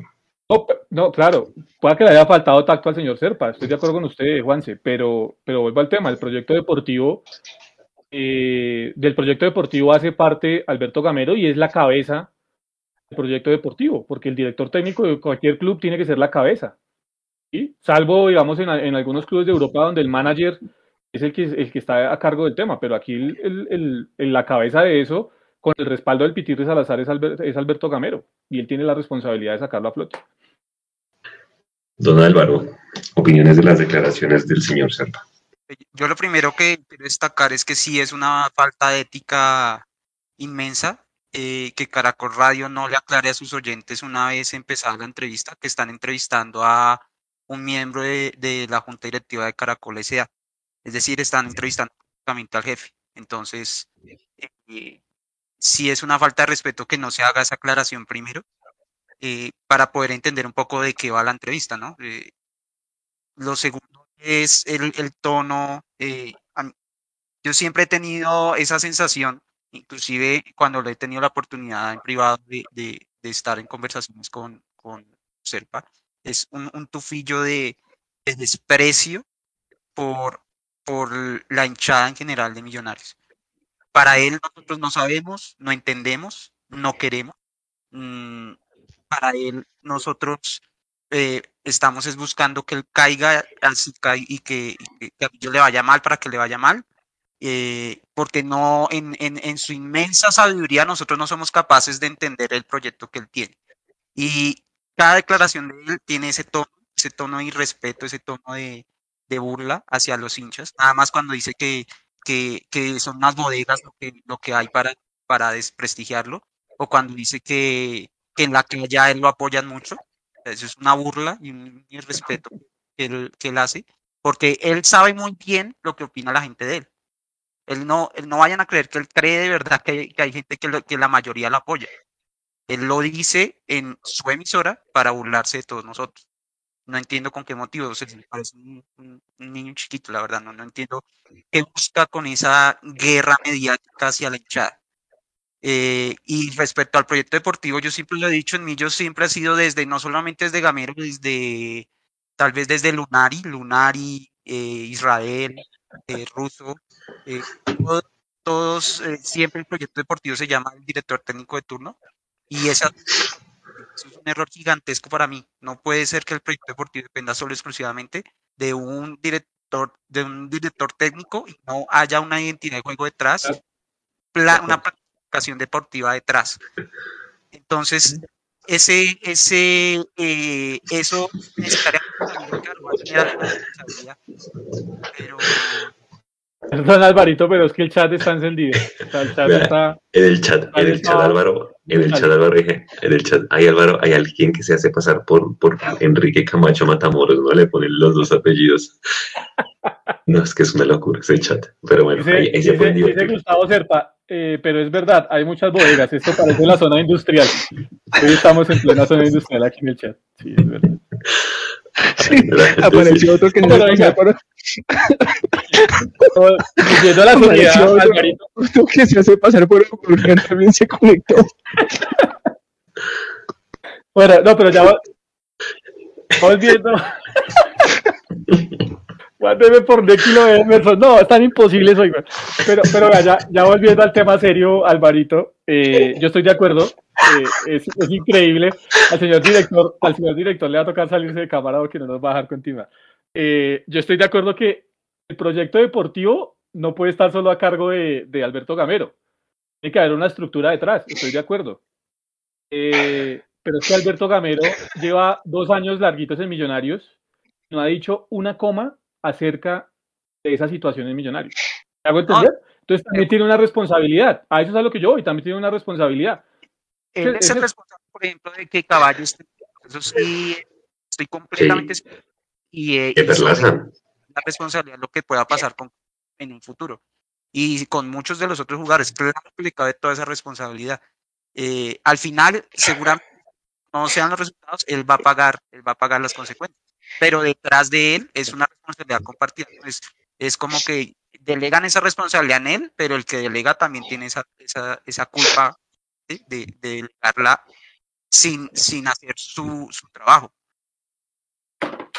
Es, esos, esos, perfiles de Joseph, esos, esos, perfiles de Joseph y de Serpa y todo hubieran estado buenos para el 28 de diciembre. Pero bueno, venga, Mechu, su, su opinión del tema de Serpa y, y si tuviera la oportunidad de preguntarle o de que Alberto Gamero dé una rueda de prensa, me imagino la va a dar, pero pues seguramente le van a leer las preguntas que son centros, no realmente las preguntas incómodas. ¿Qué le preguntaría a Gamero? Pues porque obviamente yo estoy de acuerdo con Jason, él también tiene su grado de responsabilidad. No sé si decir si está contento con, con el proyecto deportivo, con los refuerzos que traen o las contrataciones, y que diga que se haga responsable de renovaciones como la del caballo y la de, la de Perlaza. Perlaza tiene un año más, ¿no? Le renovaron un año más, igual que a, que a Márquez. No, yo creo que si le hacen cualquier pregunta que le hagan al profe Gamero, él va a decir lo mismo. Va a decir que él está tranquilo con el equipo que tiene, que él sabe la situación en la que está pasando el equipo y se va a como a, adecuar a la misma política. Em, sobre la planeación y el proyecto, es que el proyecto está. Lo que pasa es que el proyecto está enfocado de una forma que a la hinchada no le gusta. Y es esa, es vamos a buscar jugadores libres, les hacemos préstamo un año, si funciona muy chévere, les compramos los derechos y si no, pues simplemente dejamos que se vayan como pasó con, con Mojica y buscamos otro igual y mientras tanto vamos potenciando chinos de la cantera que en, una de esas, alguna de esas apuestas sale y la vendemos el, al exterior, que fue lo que pasó con Emerson. Esa es la política. Esa es la política. A la gente no le gusta, Alvarito levantó la mano. ¿Va a decir algo, Alvarito?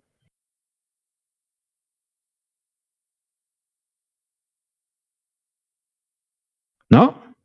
No, no.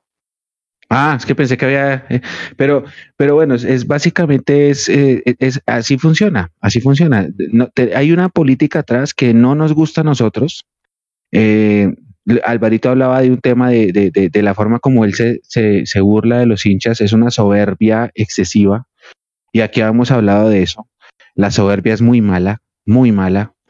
Y la soberbia es tan mala consejera que te hace pensar que todo lo está haciendo muy bien y que, y que un, un, consejo no sirve, que cualquier palabra que le diga no sirve, que es solamente mi visión y la de nadie más. Entonces, es eso, es lo que decía Alvarito, hay una soberbia desmedida en la forma como está controlándose la administración. A la hinchada no le gusta, pero a la alta gerencia no le importa que no le guste.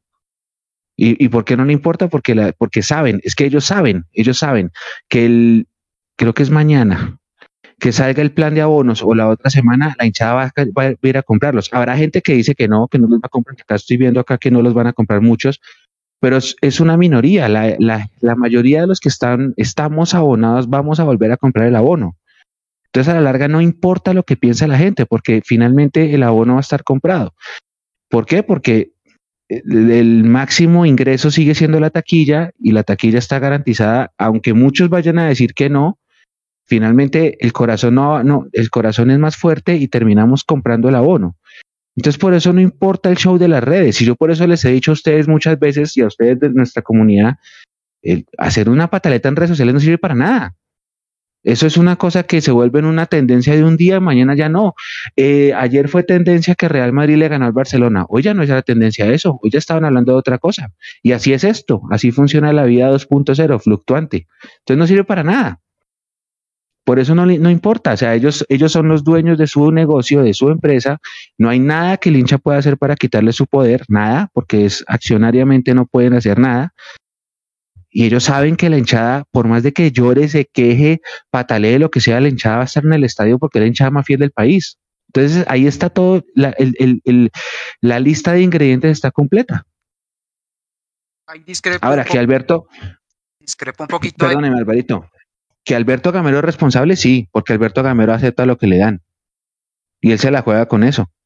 Y si Alberto Gamero nunca en la vida va a ser campeón con Millonarios, que ojalá no pase eso, pero si Alberto Gamero nunca es campeón con Millonarios es por eso mismo, por aceptar esas condiciones. Alvarito, ahora sí. Eh, no, discrepo un poquito de su merced en cuanto a, que ellos están aquí o no les importa porque la gente va al estadio. Creo que si les importara que la gente vaya o no al estadio, harían mejores cosas en mercadeo eh, pondrían, digamos, eh, eh, facilidad, más facilidades para, la gente, para que la gente vaya o para que por lo menos sea un, una experiencia mejor. Y ya sabemos que desde, desde la logística, por ejemplo, ellos no se preocupan por nada para que la experiencia de ir al estadio sea mejor. A ellos realmente no les importa, para mí, no les, importa. No les importa si la gente va o no va. De hecho, por ejemplo, eh, un ejemplo es que eh, los, los abonos de 2020 que en teoría hicieron una propuesta para que eh, la gente donara o digamos ese, ese abono y que la mitad más o menos lo donó, terminaron digamos devolviendo ese regalo, dejando entrar a todos los abonados. Pero realmente para ellos no les importa. ¿Y por qué? Porque seguramente estos 2.7 millones de dólares que entraron ahorita va a ser seguramente muy cercano a lo que van a recibir en taquilla todos los seis meses. Entonces ya con un solo jugador que vendieron, ya tienen esa, entrada. Ahora si logran vender otros dos o tres en el año, ya tienen toda la entrada que en teoría les hubiera mirado la taquilla.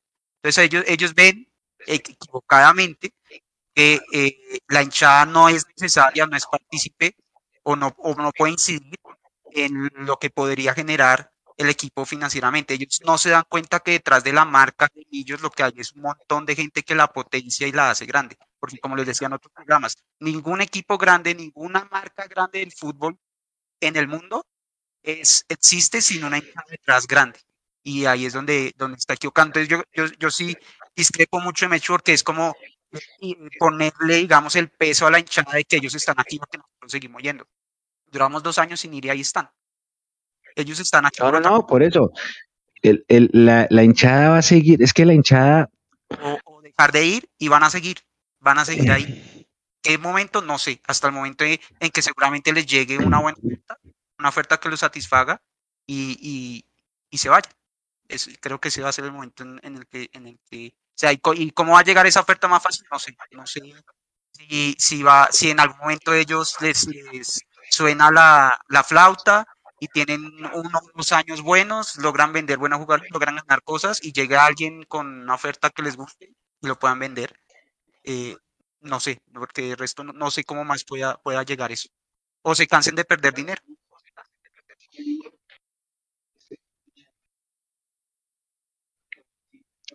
Exacto, no, yo, yo digo, yo me mantengo, la hinchada, ellos hacen un presupuesto de, entrada económica por ingresos de taquilla y el, está garantizado. Está garantizado. Es que al, al, hincha no le pueden pedir que no tenga corazón, el hincha es demasiado fiel y el hincha va a seguir yendo. Y ellos ya entendieron cómo funciona. Acuérdense que hace siete años ellos trajeron a Lunari, ocho años, ya vamos para ocho años, ellos trajeron a Lunari eh, por redes sociales. Y hace siete ellos sacaron a Lunari por redes sociales. Y después ellos aprendieron que las redes sociales no los no quitan ni ponen. Las redes sociales es un espectáculo de un día, chao, ellos saben que la hinchada sigue ahí estando fiel. Eh, es que, es un ingreso en pesos, fuera de eso lo que ellos dicen, eh, y que está garantizado, que está garantizado. Eh, muchas de las personas que hace dos años sacaron comunicados diciendo que sin refuerzos no había bonos, finalmente se abonaron, porque entendieron que si no se abonaban tenían que pagar la boleta suelta y les salía peor. Entonces terminan abonándose, porque es que el hincha de Millonarios, a diferencia del hincha de cualquier otro equipo en este país, sabe de la experiencia, de como que culturalmente le hace falta al estadio. ¿Sí? Por ejemplo, los fines de semana, yo ahorita estos fines de semana sin fútbol, yo hablaba con amigos y yo les decía, la verdad se están haciendo larguísimos los días, pero pues porque no hay, no hay millos.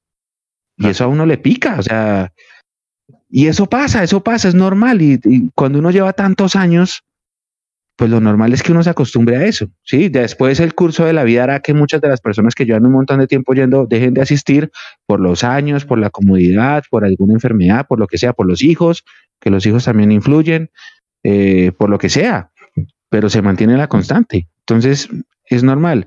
Y, a mí sí, me parece que sí se burla de la hinchada, creo que es así. Creo que ellos tienen ya su norte construido y en ese norte lo que diga la hinchada no influye en absolutamente nada. Eh, y ellos saben, ellos saben cuál es el, el, cuál es la estrategia. Lo que pasa es que la estrategia a nadie le gusta, pero esa es su estrategia. ¿sí? Y ustedes hablaban hace poco, la semana pasada, de las palabras del viejo Willy, de cuando se pierde la identidad. Ahí va, por ahí va el tema. Creo, porque eso sí, Serpa Jason lo sacaba a pecho, ¿no? Que decía que yo soy más hincha que usted y que todo el mundo. Pues bueno, ahí, ahí, ahí está el concepto de hincha equivocado que tiene el doctor Serpa, ¿no? Ahí está, ¿no? Yo creo que eh, cuando trata a los hinchas como lo trata, pues uno entiende que el señor Serpa no es tan hincha como dice serlo. Sí, o sea, yo creo que uno tiene que ser congruente en todas y cada una de sus afirmaciones como en sus hechos.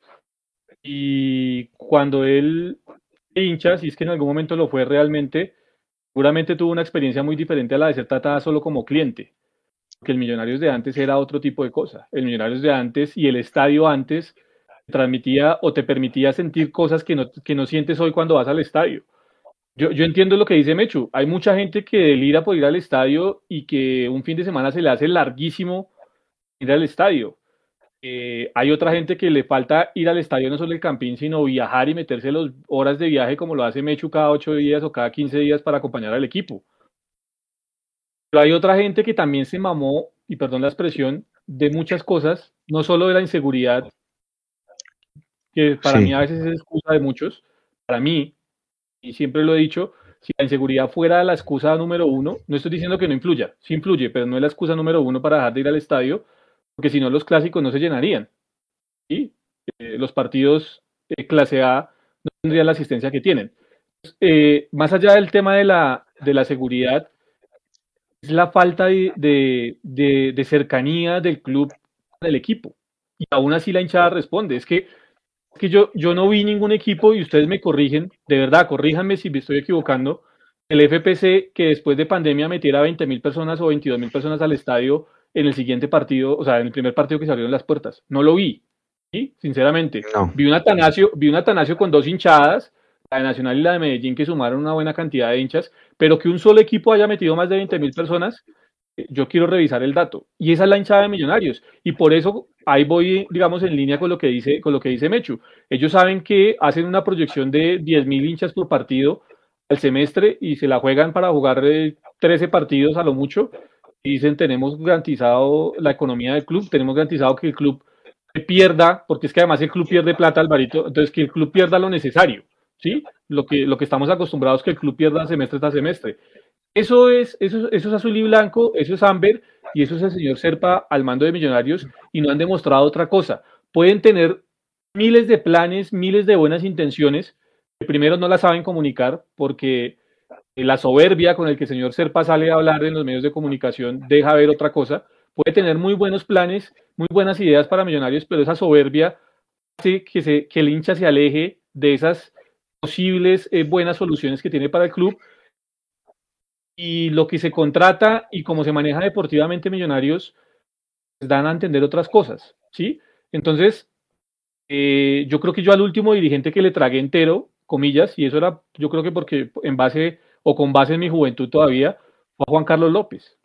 Cuando se presentó como el salvador de Millonarios y cuando nos dijo, vea, les armé este equipo en el 2008, ningún, y es verdad, trajo los mejores que habían en ese momento del fútbol colombiano, los de más experiencia y demás, nadie más lo ha tenido, yo reactivé la marca y eso sacaba, nuestro invitado del último live sacaba pecho, que reactivaron la marca y es una realidad, pero no basta solo con hacer una cosa o dos bien en un mundo como el deportivo, en el mundo deportivo hay que hacer muchísimas cosas bien para que eso que hiciste bien de 10 puntos realmente se vea reflejado. Si, si no se hacen las cosas de buena manera, no. Yo hoy escuchaba por allá en marzo del 2017, el señor Serpa en la W, todavía estaba Camila Zuluaga en la W, y le decía que la única forma de hacer a Millonarios nuevamente grande era ganando títulos, porque si se ganaban títulos, se ganaba dinero, si se ganaba dinero, bueno, si se ganaba títulos, se ganaban hinchas, se conservaban las generaciones de hinchas que había, generaban nuevas generaciones, o sea, había nuevas generaciones de hinchas porque esas familias iban a llevar a sus hijos a los estadios y se, iban a, se iba a afianzar el amor por millonarios por parte de los hinchas y se iba a ganar mucho dinero. Y el ganar mucho dinero iba a permitir una estructura financiera sólida, pero sobre todo deportiva. Eso lo decía Gustavo Serpa en el 2007 en la W. Hoy, en el 2017, perdón, hoy cinco años después, casi cinco años después, estoy esperando que Millonarios sea un ganador de títulos recurrente, como él lo dijo, que Millonarios se acerque al hincha y que Millonarios tenga una estructura financiera y deportiva clara, porque no la conocemos. Entonces, no es solo el hecho, muchachos, de querer perseguir un nombre por perseguirlo, es que los hechos están y las evidencias están. Yo concuerdo mucho, no podemos salir romper financieramente el mercado y endeudarnos de una manera grandísima y después no tener flujo de caja, estoy de acuerdo con eso, pero cuando hay gestión, como lo decía Álvaro, usted puede traer muchos mejores jugadores de los que ha traído en muchas ocasiones el señor Serpa Millonarios. Esa es la gestión de Azul y Blanco y esa es la gestión de Serpa al mando de Millonarios. Ahora, dos, dos cosas. Eh, primero, mucha gente está hablando de lo bien que sabe negociar el senador. Eh, y sí, el senador negocia muy bien. Lejos de pendejadas, el senador. Pero el senador compró al Tolima a finales de los setentas y, pensando en los ochentas. Y en todo ese lapso de tiempo que ha pasado acá hasta allá, el Tolima descendió dos veces. Le costó 30 años aprender a, manejar al Deportes Tolima. Eh, para que se hagan una idea, ahorita sí, el tipo es, eh, nos da sopa y sé con lo que ustedes quieran, pero dense cuenta de todo lo que tuvo que pasar el Tolima bajo esa, ese, esa, ese mando senador. Y la segunda es que... Pero, Becho, espera, le hago un paréntesis en eso. En ese cambio Del, senador, del ex senador Camargo hubo una cosa los empresarios de la, de la ciudad de Ibagué. Ibagué es una ciudad muy pequeña de 500 mil habitantes y Mercacentro y bueno, alguna cosa que había de arroz que se me va en este momento, en algún momento, a los que siempre, digamos, le ponían el dinero al Deportes Tolima. Y llegaron un momento en el que dijeron, hey, estamos cansados de poner dinero y de no ver reflejado eso en una identidad de marca y en una generación de empleo para la ciudad. Porque en ciudades medianas, como lo es, el, como lo es Ibagué, y si quieren más adelante les cuento una anécdota que me pasó ahorita eh, comenzando año en uno de los centros comerciales. Eh, Tolima es el generador de empleo, como, como sucede con el Junior de Barranquilla. Son generadores de empleo. Entonces, ahí hubo un cambio por parte, o una presión, digamos, por parte de los empresarios del departamento. Y dijeron a, Camargo, eh, esto no es solo negocio para usted y para su familia, sino que también La gente necesita felicidad y nosotros necesitamos retribución económica. A partir de ahí hubo un cambio en, en, en la forma de manejar el Deportes Tolima. ¿Eso más o menos en qué año fue? ¿Tiene, ¿Lo tiene más o menos? Eh, 2007, 2008. Ahí, eh, ahí digamos. 2007, el- ok. sí, porque ellos encontraron un título, no sé, 2003, 2004. se encontraron un título de 2003, el el que le ganan al Cali. Sí, el que le Eh, ganan al Cali. Ahí usted mira y el Tolima eh, no, no, no volvió a figurar de la forma que se quería que siguiera figurando, hubo esa presión y ahí, digamos que para mí sí realmente, realmente existió ese cambio, eh, al punto que hoy el senador Camargo la tiene clara, ¿no? Ya no, es un ya no es un equipo que solo vende, sino que ahora contrata muy bien que se está armando para realmente competir a nivel internacional. No estoy diciendo que vaya a ganar la Copa Libertadores, lo que va a competir, va a competir, estoy seguro de eso. Listo. Y lo otro, lo otro, Juanse, ¿iba a decir algo? Están en pantalla las, las- el top 10 de las mejores ventas que ha hecho el Tolima en los últimos 10 años. Pinto No, hermano. Eh, pucha, me va a hacer llorar.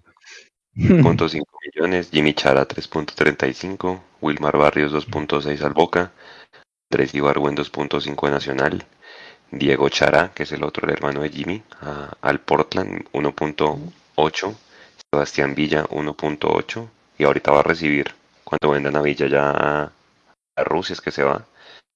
Franco Arizala lo vendió al Pachuca, Jason Gordillo lo vendió al San Lorenzo. Entonces, en solo eso creo que nos lleva al Tolima, solamente años luz a, a Millonarios. Y puede ser también producto de lo Y que lo dice otro- Jason.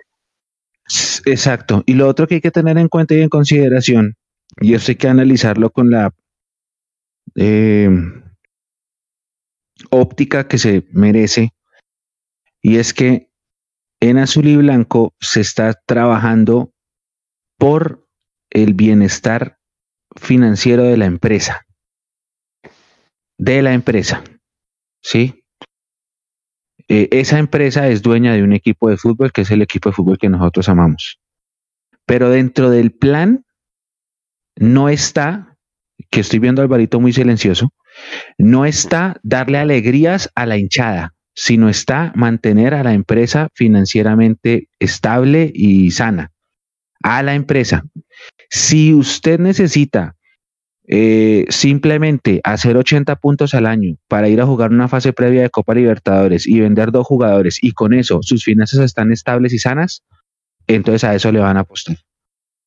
Si eso implica que, no que el equipo no va a ganar nada, porque es claro y ahorita que empiece la liga femenina nos vamos a dar cuenta que el equipo que vamos a tener es un equipo para competir y no para ganar, es lo mismo, vamos a participar y si por esas cosas de la vida la suerte nos sonríe, se nos aparece la Virgen, lo que sea, y ganamos algo, bienvenido sea, pero no es que lo estemos buscando. Lo que importa es sa- sanear administrativamente una empresa.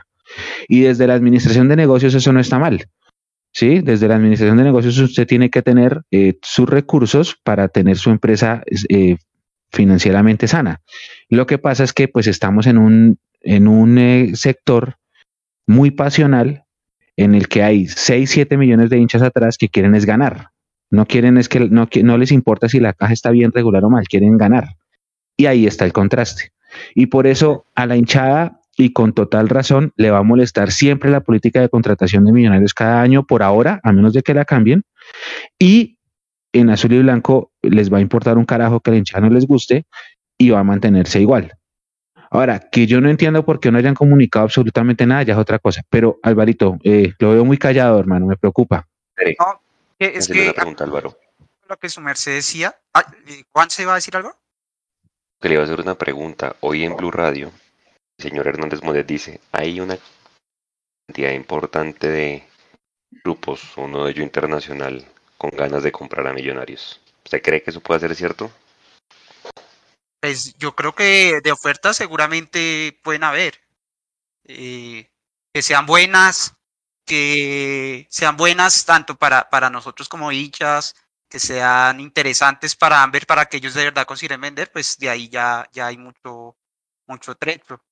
Eh, y, yo siempre ahí, ahí, me habían, digamos, a veces me, discutiendo ese tema posibles compradores, muchos, muchos nombran el, el, el Citigroup o nombran Red Bull. Y yo, yo analizando ese par de opciones, digamos, eh, eh, tirando globos y echando, yo me pongo a pensar y qué equipo poderoso del mundo de esos dos grupos eh, ha logrado ganar cosas importantes que no sea el Manchester City, que es el único, eh, y el equipo de Austria de, de, de Red Bull. Eh, de resto, El todos de los Uruguay, ¿no? eh, ninguno ha ganado cosas importantes. Seguramente sí han mejorado porque han cogido, por ejemplo, ese equipo Uruguay, súper chiquitico que está en la B y ya está en la. Y, y El Bragantino, que jugó ahorita la final de la Sudamericana, y el Leipzig en, en, en Alemania. O sea, pero el Alemania. Leipzig no ha ganado la liga alemana pero y se ha mejorado, pero, pero era un equipo que no figuraba, eh, eh, eh, Alvarito. Entonces, digamos que si le han invertido. Ahora, si llegase a ser, y esto pues obviamente es una especulación nomás, eh, si llega lo de Red Bull, olvídese de la identidad de Millonarios, ¿no? O sea, la marca Millonarios se transforma completamente. Yo no sé hasta qué punto nosotros estemos, Hasta el nosotros punto estemos de tan de abiertos de rojo. mente. Exacto, estemos tan abiertos de mente para, para permitir que un grupo como Red Bull llegue y nos cambie completamente la identidad. No sé hasta qué punto, ¿no?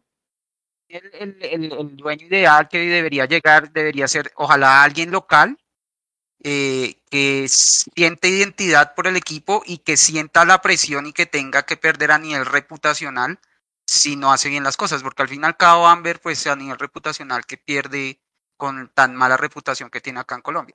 Muchos ni siquiera de pronto saben qué otras empresas manejan. Mientras que doy Sí. humo y humo fuerte, por ejemplo, un grupo Santo Domingo con Caracol Televisión, eh, con Blue Radio, con otras empresas que ellos manejan, eh, que ellos lo hagan mal, eh, pues les, va, les puede generar un riesgo reputacional grande a nivel local en Colombia. Y volviendo a lo que decía Mecho de pronto un poco eh, sobre las intenciones, yo, yo no lo veo tanto como que ellos... hay Dos, co- dos cosas por decir ahí. Una, que financieramente manejar una empresa que sea financieramente viable en el fútbol se puede hacer mejor de lo que lo han hecho. Y eso puede perfectamente ser compaginado con una intención de ganar. O sea, el hecho de que ellos digan, es que nosotros no queremos endeudarnos ni poner en riesgo la- el, el equipo, no significa necesariamente que entonces no puedan armar un equipo que pueda ser campeón. Yo no lo creo así. Estamos de acuerdo. Equipos con Sí. puesto han hecho mucho más. Yo no sé si tenemos eh, menos, cuál o cuánto ha sido la inversión de Independiente del Valle o de Barcelona de Guayaquil. Han logrado llegar muy lejos en, en copas internacionales. Y yo creo que eh, al menos debe ser los mismos 50 millones de dólares que dicen en Amber. Pero que ¿sabe qué invertido. tiene, ¿sabe qué tiene Independiente del Valle que no tiene Millonarios? Estructura, Álvaro. Es que ese es el tema. Para tener estructura se necesita plata. Bueno, de pronto sí se necesita. esa- sí, claro, pero hay que saber invertirla. Es que es el tema, es que saberle Eso invertir, vamos. Álvaro, ¿me entiende? Que pueden ser los mismos 50 millones, Juanse, ya le doy el paso, que ha invertido Millonarios a lo largo de estos ocho años lo que ha invertido Independiente del Valle. Independiente del Valle ya tiene un estadio para 14 mil personas, por ejemplo, y, y tiene un, un centro deportivo donde tiene alojamiento para 200 jóvenes que juegan los torneos, lo que serían los torneos nacionales de nosotros acá. El colegio. Tiene una estructura muy diferente a la de nosotros y estamos hablando de Independiente del Valle. Por eso le digo, la estructura de Millonarios en estos ocho años, ¿cuál es? ¿Dónde va? Una sede que no es de Millonarios, una sede que tiene un gimnasio abajo y una carpa. ¿Esa es la estructura de Millonarios para que deportivamente seamos mejores? Sí, Ahí sí, ahí sí falta gestión y estructura.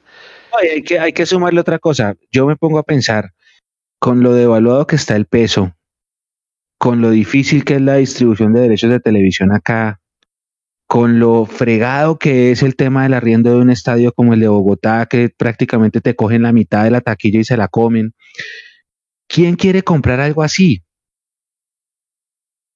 Es que es muy complicado, o sea, también pensémoslo por ese lado, o sea, uno quiere comprar algo que le genere ganancias, pero es que es muy fregado, o sea, si, si Millón Nacional tercera fecha, 36 mil personas, taquillazo, 2 mil millones de pesos y la alcaldía se queda con la mitad, muy fregado, muy fregado, eh, por todo, por el ingreso en pesos, por, por lo mal que está la moneda, eh, la distribución de televisión, todo, no sé. Lo único que yo diría que se puede mejorar un montón en Millonarios es el mercadeo, porque es que ahí sí estamos totalmente fregados, pero es que busquen potenciales compradores que quisieran comprar algo que de pronto no le genere tanta ganancia. Pero, pero Mechu, en Independiente del Valle no creo que. No, pero es que esa economía es en dólares, Alvarito. Sí, No, sí, sí, sí, no creo que sea. La ecuatoriana hoy en día no es mucho mejor que la colombiana, por más de que estén dolarizados. Y dos, el taquillazo más bravo que tiene Independiente del Valle es de 14 mil personas. Entonces, eh, yo sí creo que sí. o sea, sí, claro, lo que usted menciona eh, interfiere mucho el... El micrófono, Alvarito, el micrófono. Lo que pasa es que en Independiente del Valle, muchachos, el dueño, el dueño de las franquicias de KFC en Ecuador. Entonces es un man que es un solo dueño, haga de cuenta Tulio, sí, que es del dueño y, y no, digamos, depende de ser para que le tenga que vender al grupo inversor que mande capital cada año para inyectar la millonarios. a todas esas vainas políticas yo creo que juegan un papel importante, además del conocimiento del, del fútbol, ¿no? Creo que ahí es donde está el tema. Bueno, amanecerá y veremos a ver con qué sale Serpa, porque creo que ninguno le, ninguno de los periodistas de, de su cadena radial pues le Sí. pregunta al señor. tema Es eso que mire, de, de Serpa con esa soberbia, ya tiene alejada la hinchada, ya tiene Sí. parte- gran parte del periodismo, ya está agarrado, estaba agarrado con los equipos chicos y ahora seguramente en Junior no debió haber caído muy bien sus, sus declaraciones. Sí, Y se- pues, En la final tampoco. Está agarrado con los agentes de fútbol. O sea, es un tipo que está, está buscando o está generando un aislamiento total. No le conviene absolutamente para nada. ¿Eso no iba a decir algo? Sí, no, es que mire, es que e- evidentemente entendiendo que la dinámica de todos los clubes es muy diferente y que Millonarios, pues, su historia demanda cosas más grandes, pero hay pequeños detalles que yo te digo terminan mandando, mandando un mensaje positivo al hincha. Eh, estuve en el centro comercial La Estación comenzando este año, en la ciudad de Ibagué. Me encontré con una sorpresa que en el segundo o tercer piso del centro comercial instalaron una tienda del Deportes Tolima. Pero no es la tienda como la que tiene Millonarios acá, sino está en el pasillo, al aire libre, y pues obviamente tienen en una, en una parte, tienen el tema de los eh, accesorios deportivos, de toda la indumentaria del club y demás, y los eh, souvenirs y demás. Pero en la otra parte, en la otra esquina de la tienda, tienen un café. Eh, café al cual in- ingresamos con mi familia porque todo estaba lleno en el centro comercial, entonces ese fue el único café que encontramos abierto. Uno de los, eh, de los que nos atendió me reconoció, le mandó un, un abrazo grande a todo el equipo de Mundo Millos. Le empecé a preguntar eh, al respecto de, de cómo les iba con el tema de la tienda. Me dijo una cosita, ¿no? O sea, uno vuelve a decirlo, es una ciudad intermedia eh, donde, el, donde el tema de, del poder de adqui- adquisitivo de la gente es muy, muy bajo porque no hay muchas empresas que generen empleo, eh, salvo los centros comerciales, eh, Falabella, Mercacentro y una que otra grande que hay o mediana que hay. No hay, no hay empresas que generen un empleo eh, o masivo en, en Ibagué. Esta persona me contaba que a partir del Deportes Tolima instaló esa tienda con ese café, las ventas en esa tienda incrementaron en- entre un 15 y un 20%, solo por tener un sitio donde la gente se pueda sentar a tomar un café. ¿sí? Eh, millonarios, al contrario de que seguir creciendo con sus tiendas, en una ciudad de 10 millones de habitantes, donde el 70% fácilmente o el 60% fácilmente puede ser hincha de millonarios, lo que hizo fue cerrar tiendas. Entonces, yo creo que hay, hay formas de acercarse al hincha, y, y este es el mensaje, ¿no? El Tolima lo ha hecho con esos pequeños detalles, ¿no? Vamos a poner un café para que el hincha vaya, eh, comparta con sus amigos en la tienda de- de- del club y además pues de que comparta y se tome su café o su bebida fría, se antoje a la vez de comprar los productos del club. Eso está pasando en un equipo como el Deportes Tolima, que vuelvo a decir es una ciudad de 500 mil habitantes, que si lo comparamos con el potencial que tiene Millonarios, es demasiado pequeño. Estrategias de mercadeo, desde la más mínima, pueden darle muchos réditos a Millonarios, eso no se ha hecho. Entonces yo creo que ese es el llamado de atención que uno tiene que hacerle al, al- al departamento de mercadeo de Millonarios y es, eh, venga viejo, no es solo vender audífonos y vender ropa de MFC, sino también es generar los caminos y los espacios para que el hincha se vuelva a sentir cercano a Millonarios. Eh, ese, ese es uno de los llamados de atención y uno de los déficits que evidentemente tiene el club en el día de hoy. Ese tema de Serpa Sí. yo creo que va a dar vueltas y va a dar vueltas. O sea, seguramente en tres meses sale con otras declaraciones y aquí estaremos dándole importancia que no se merece, pero pues es el máximo representante. Obviamente pues toca hacer la crítica respectiva porque nadie es capaz de encararlo en, en los medios a los que él sale, ¿no? Porque seguramente no les tienen permitido sacarle las contrataciones de otros equipos, que él al final pues las cuestionaba y al final pues salió el señor Pachón, el representante de Borja y literal le metió una tendida, eh, mejor dicho, lo dejó expuesto diciendo que no sabe fútbol. ¿Qué dijo, qué dijo él? ¿Qué dijo? Sí, yo no, yo no leí esa entrevista. ¿Qué dijo? Eh, que básicamente que, que, pues que fuera sentado a la realidad y que Millonarios no ponía un jugador hace mucho tiempo en la selección Colombia y que la selección Colombia hace parte de un tema para mostrar jugadores y, y, y, que Millonarios hace rato no saca un jugador importante al exterior, cosa que es verdad. Pues al final dejan descubierto el tema de, de que Gustavo Serpa no sabe el tema de fútbol y no sabe vender, más o menos. Entre otras conclusiones que, que le dijo la revista Semana. Un tema adicional ahí eh, que me parece curioso porque es que es, es, ver, es raro. Yo trato de seguir un poco lo que hace el Lens, pues teniendo en cuenta que uno es, es del mismo grupo y dos, que el presidente del Lens es Joseph. Eh, él tiene ese cargo allá, o sea, él es el, el Enrique Camacho eh, de allá, más o menos. Sí. Digamos, allá tiene una estructura un poquito diferente. Cuidado, Alvarito, ¿no? Cuidado. Entonces, eh, ustedes pueden buscar el perfil de Joseph en, en, en LinkedIn en LinkedIn. Eh, y él, es, es, una es, muy curioso cómo él transmite una cercanía. Es como si Joseph se hubiera acercado a lo que era el Lens y transmite una cercanía hacia los valores de Lens como equipo y raya en lo totalmente diferente que hace Serpa, porque Serpa es como si tratara de que ellos se volvieran como es él, como si él viniera a cambiar lo que es ellos y no a él adaptarse y acercarse a lo que eran ellos para nosotros. Entonces, no es raro ver fotos de, de Joseph en el estadio con su bufanda, no es raro verlo eh, dando entrevistas felicitando, eh, por ejemplo, en el partido hace poco que Fariñez tapó el, el penal de la, del paso a la siguiente ronda de la Copa, de Francia. Él de una vez puso un posteo que se sentía orgulloso de ser eh, del Lens, eh, puso un, un posteo largo, eh, él hace poco, hace tres días, sacó una entrevista en, en, el medio oficial del Lens y él hablaba de que eh, a veces se le hacía difícil seguir al equipo porque en Londres a veces le bloquean las transmisiones de los partidos, entonces que le tocaba seguirlo por las redes sociales y que se sentaba en, sus, en, su, en la sala de su casa esperando ver, digamos, las notificaciones. O sea, el en realidad está totalmente vinculado a la identidad del Lens. Y aquí tipos con su plan estratégico de incomunicación. Es que eso es lo que tienen ellos, un plan estratégico de comunicación para alterarse de millos todos los otros equipos del continente y todos los agentes del continente para poder saber qué está pasando con ellos. El plan de ellos es incomunicar.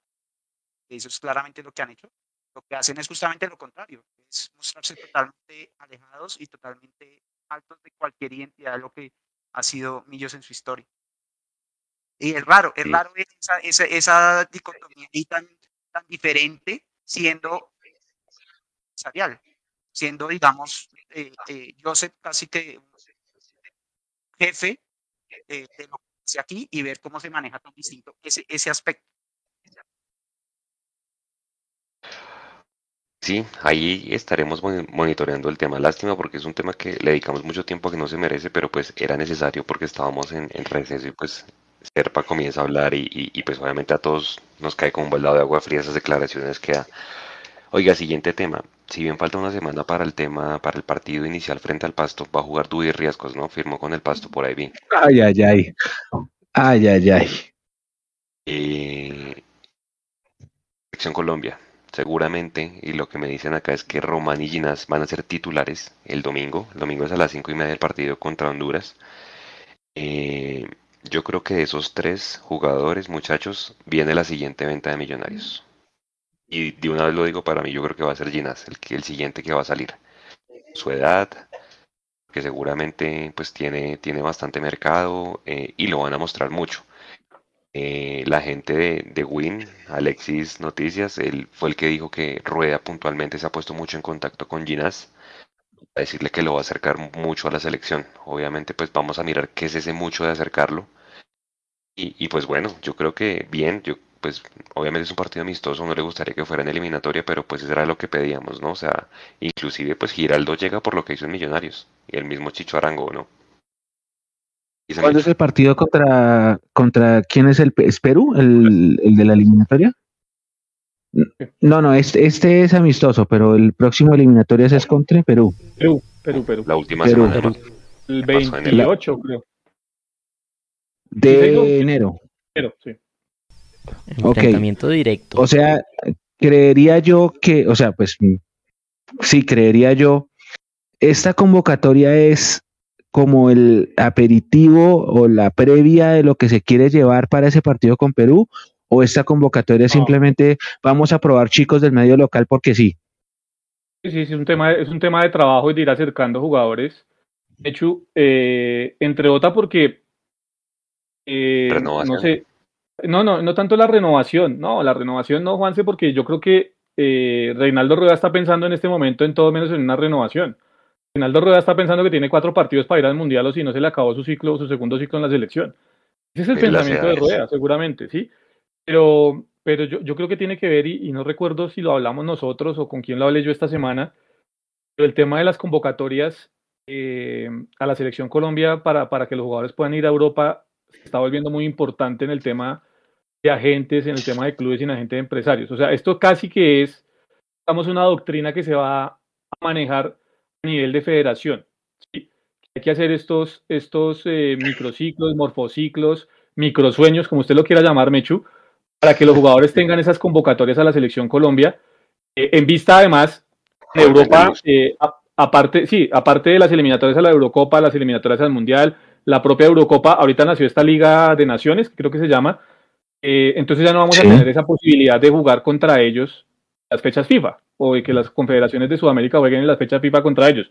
Entonces se van a hacer este tipo de trabajos para primero justificar un poco eh, la labor del director técnico que esté a cargo de la selección y segundo porque se va a volver muy importante en la comunidad europea, no solo en Inglaterra, sino que tienen una, una vaina ya que para que sea como tal en la comunidad europea, los jugadores que vayan de aquí hacia allá tengan cierta cantidad de partidos o de convocatorias a la selección Colombia para poder ser contratados.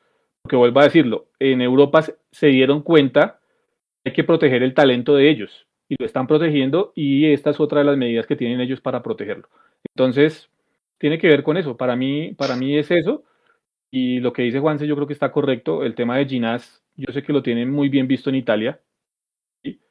Eh, no sé si sea para ahora, pero, pero es un jugador que ya está, digamos, visto muy bien en Italia. Lo de Román, lo que les decía, eh, no es tan, tan irreal el tema de que en algún momento lo quisieron llevar al Manchester City y al Chelsea, pero el tema de las convocatorias a la selección colombiana no se lo permitió. Por ahí va el tema. o sea, es más una convocatoria para potenciar a los, a los muchachos a, a tener a que se abran más puertas. Sí, y para que tengan la experiencia de estar en Selección Colombia y bueno, ese tipo de cosas, ¿no? Pero, pero tiene que ver una, una vaina que obviamente no van a salir a decir ni el técnico ni los directivos, tiene que ver con una, digamos, algo que se va a institucionalizar a nivel de federación, hacer este tipo de trabajos para que haya convocatorias y para que haya más jugadores que salgan al exterior. Estaremos y, si, y si llegan a salir y tienen un buen nivel, ya tienen prácticamente asegurado un cupo en la Selección Colombia. Sí, yo creo que Román, Román muchachos, lo más seguro es que sí vaya a la convocatoria del partido con Perú porque Daniel Muñoz está lesionado y no ha vuelto a jugar. Ahí solamente creo que está Estefan Medina. Entonces, por lo menos Román irá ahí a la, convocatoria. Los otros sí todavía no. Gina seguramente es el segundo ahí. Y bueno, no sé, yo pensaba que McAllister iba a ir pues por su reconocimiento del diario El País. Obviamente hay que, hay que mencionarlo. No sé si el tema de McAllister sea la edad o qué más pudo ser. Yo esperaba que él fuera a esa convocatoria ese, es un tema de, edad y de gusto del técnico, ¿no? No, y lo que dice Jason ahí es, es, es, es, un tema que considerar, aunque no sé si hay eh, en cuanto a edades de la, de la gente que está ahorita en, selección, pero claramente es, hay un tema ahí de mercado. en Inglaterra hoy en día es, eh, para llegar a Inglaterra es necesario tener convocatoria en Colombia. Eh, le entiendo por lo que dice Jason, en el resto de Europa también va a ser así? ¿O tienen proyecto es un proyecto, ¿no? Tienen proyectado que a futuro sea así. En Inglaterra ya es así. Entonces, pues, llevar un jugador de 35 años a, a, jugar un amistoso, eh, pues no es negocio en este momento para, pues para, o sea, se le quita un cupo a un, a, un jugador que tal vez sí pueda llegar a ser en algún momento eh, un, un destacado para vender en Europa. Entonces, creo que también va por ese lado.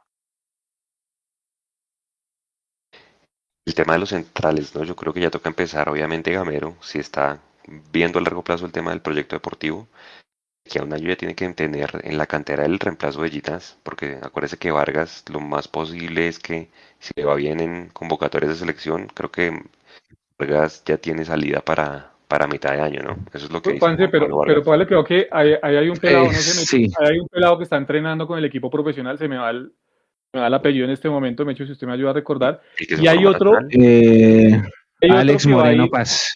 Alex Moreno Paz, exactamente. Y hay otro que va a ir, Juanse, a la Copa Libertadores con el Millonario Sub-20, de apellido Quiñones. Se me va el nombre también en este momento, pero es de apellido Quiñones. Son dos jugadores que tienen visto en el fútbol base de, de Millonarios como, digamos, los posibles reemplazos eh, o los posibles, digamos, jugadores a figurar en el, en el, en el tema de centrales de Millonarios. ¿Usted qué dice, Mechu? ¿Que alguno de los de selección es la próxima venta? Yo creo que sí. Sí, yo creo que sí. Yo creo que sí.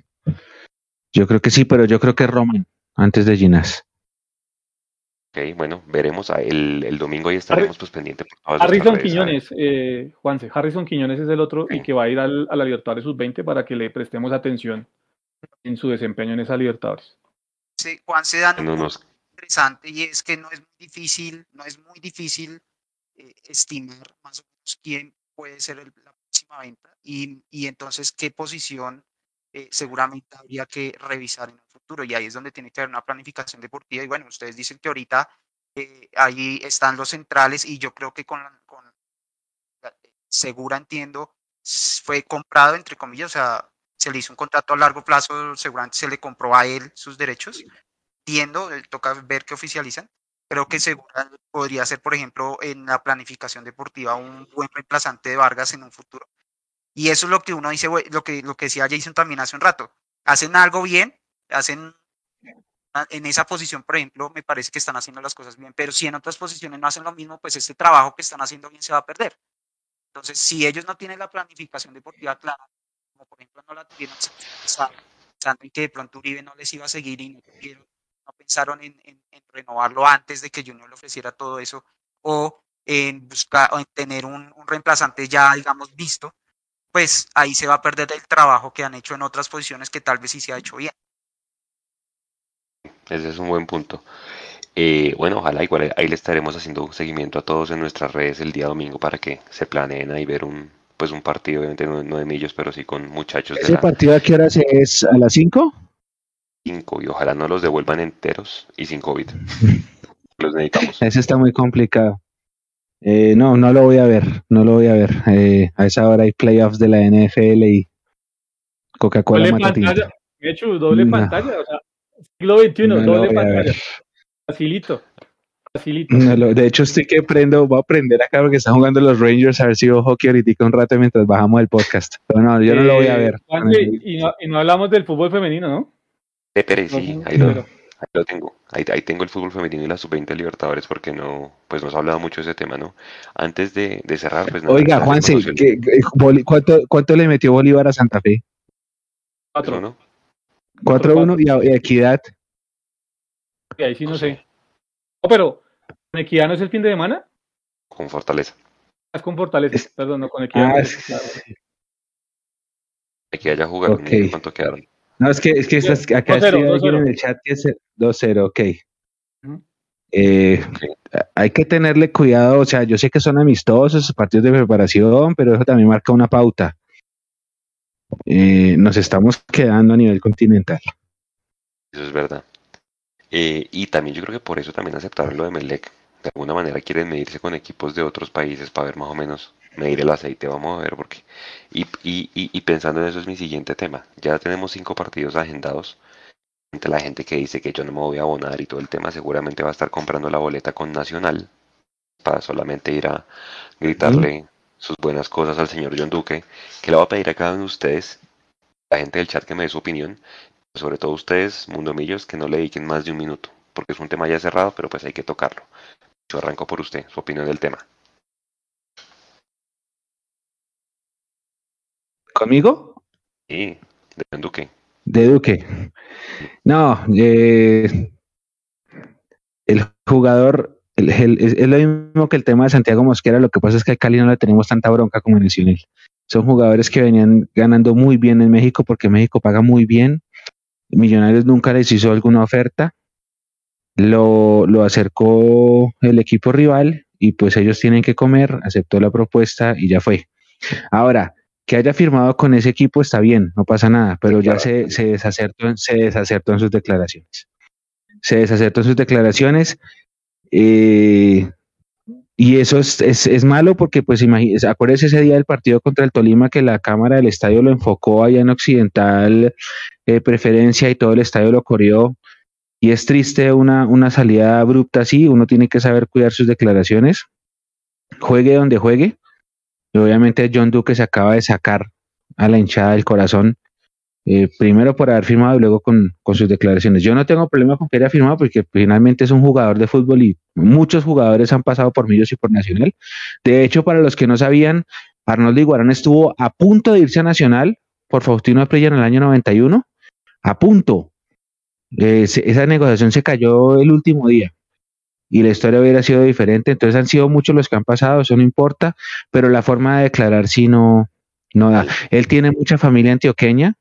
No estoy seguro si es hincha de Nacional, eso no lo puedo asegurar, pero del otro, bueno, pero pero se, se, desatinó fue en las declaraciones. Lo mismo que Arango. Arango se desatinó fue cuando empezó a declarar. Ahí la embarró. Y bueno, ya habrá que putearlo. Pues porque de eso se trata. Mire la diferencia de la relación con Giraldo, ¿no? Ya, Jason escuchó lo que dijo Valenciano del Junior y ese sí se sacó al Junior del llavero mal. ¿Se escucharon? ¿Qué dijo quién, verdad? Valenciano, del Junior. No, no, no, no, no he escuchado. No, es que la verdad me haga tenía... se escuchara Valenciano, entonces no trato de no escucharlo. ¿Qué dijo? ¿Qué dijo? Que él no tenía nada que agradecerle al, al Junior, que él le dio lo mismo que el Junior le dio a él, pero que no tenía absolutamente nada que agradecerle. No, pero es que Dios santo. Dios santo, sí, Valenciano es el Junior. Vale, es lo mismo que creo que el pibe derrama se puso a decir algo de lo del ascenso de la Unión Magdalena y en Santa Marta no lo quieren ni poquito. No sé qué dijo, pero me estaban diciendo eso hace poquito. Pero para qué, es que hay que saber cuidar las palabras. Giraldo, Giraldo la hizo bien, Jason. listo, gracias, millonarios, y ya, sale. Sí, no, es que, es que yo creo que también es las personas que rodean a los jugadores. En este caso, eh, hay una persona muy cercana a John que es muy emocional y que esas emociones le terminan, eh, se las termina transmitiendo a John, lo terminan eh, haciendo tener, tener, digamos, esos despaces o ese desfaz que tuvo en esa rueda de prensa con Nacional. Yo no le veo nada de malo realmente, mm, más allá de la rivalidad. Que fue un jugador que cuando estuvo en Millonarios se entregó de la manera que tenía que entregarse por la camiseta, que nos dio dos títulos, uno de ellos allá en Medellín precisamente contra, contra, contra ese rival. Creo que hizo las cosas de manera muy honesta con Millonarios. Eh, por eso no tengo nada que refutarle absolutamente a nada John. Eh, sé que es un, una gran persona porque creo que la mayoría tuvimos de un modo u otro acceso a su familia y sabemos qué clase de familia tiene John. Sus hermanas eh, son grandes personas, o, o, hablo por la que conozco. Su papá también es otra gran persona. Eh, pero creo que tanto bombardeo y tanta cosa de la que se deja contagiar esa persona cercana de John en redes, más anda muy activa en el tema de redes, eh, le terminó jugando esa mala pasada a John y por eso creo John salió a decir lo que dijo. Eh, que tiene mucho respeto, mucha admiración por el hincha de Millonarios y por la institución. Para mí fue una salida en falso, producto, vuelvo a decirlo, de algo que le dijeron o le tergiversaron. A partir de eso él salió a decir eso. Es lo que tengo que decir de John. Eh, Alvarito, igual, un minuto, sus opinión rápidamente. De pronto añadiendo un poco a lo que han dicho los compañeros, sí, o sea, evidentemente el moderno trae estas cosas, esperar que un jugador eh, decida eh, no jugar o, irse a un equipo de pronto menos importante o, ganar menos dinero solo por porque estuvo en el rival, pues es, es difícil. Eh, y yo creo dos cosas. Una, pues que si digamos, el, problema no tanto es que haya ido allá, sino lo que declara, que ahí es donde de pronto sí ya, ya, ya se pasa el tema, a un tema ya de irrespeto a donde él estuvo. Y la otra es que, sinceramente, a mí sí me parece que como hinchada le damos mucha importancia a ese, sobre todo a lo que pasa con ese equipo. Demasiada importancia. Sí, es el sí es, digamos, en este momento nuestro mayor eh, eh, enemigo futbolístico, pero para mí no hay mejor, no hay manera más, digamos, digna y por decirlo así, eh, eh, fuerte de al rival que, que la indiferencia. Entonces, para mí, la verdad, está bien con que nos haya dicho un minuto, ya no vale la pena más botarle más tiempo a eso. Indiferencia al tema, que el hombre en lo personal le vaya bien, porque aquí nos dio alegrías. Muchos jugadores pasan por aquí, pocos son los que nos dan títulos, eh, pero pues que profesionalmente eh, Millonarios siempre esté por arriba de, de donde él está en este momento. Pues nada, y, y, si tomó la decisión de irse para allá, pues que se aguante el ambiente de ese día en el estadio. Igual cuando venga lastimosamente el Junior, el señor eh, Fernando Uribe. ah, pero Fernando Uribe sí no. yo a Fernando Uribe sí. No. De la hinchada es distinto. Ah, pero sí, claro. Son situaciones diferentes. Son situaciones diferentes. Sí, no. Sí, sí, pero usted sabe que la gente es muy pasional. No me voy Sí, a seguramente. un solo minuto en el estadio. No pasa absolutamente nada a esos dos. Prefiero gastarle ese minuto a que a apoyar lastimosamente.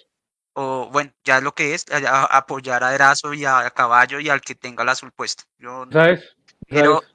diferencia con ellos y ganarles. Creo que eso es lo mejor que podemos hacer, ganarles y cantarles los goles ahí en el estadio.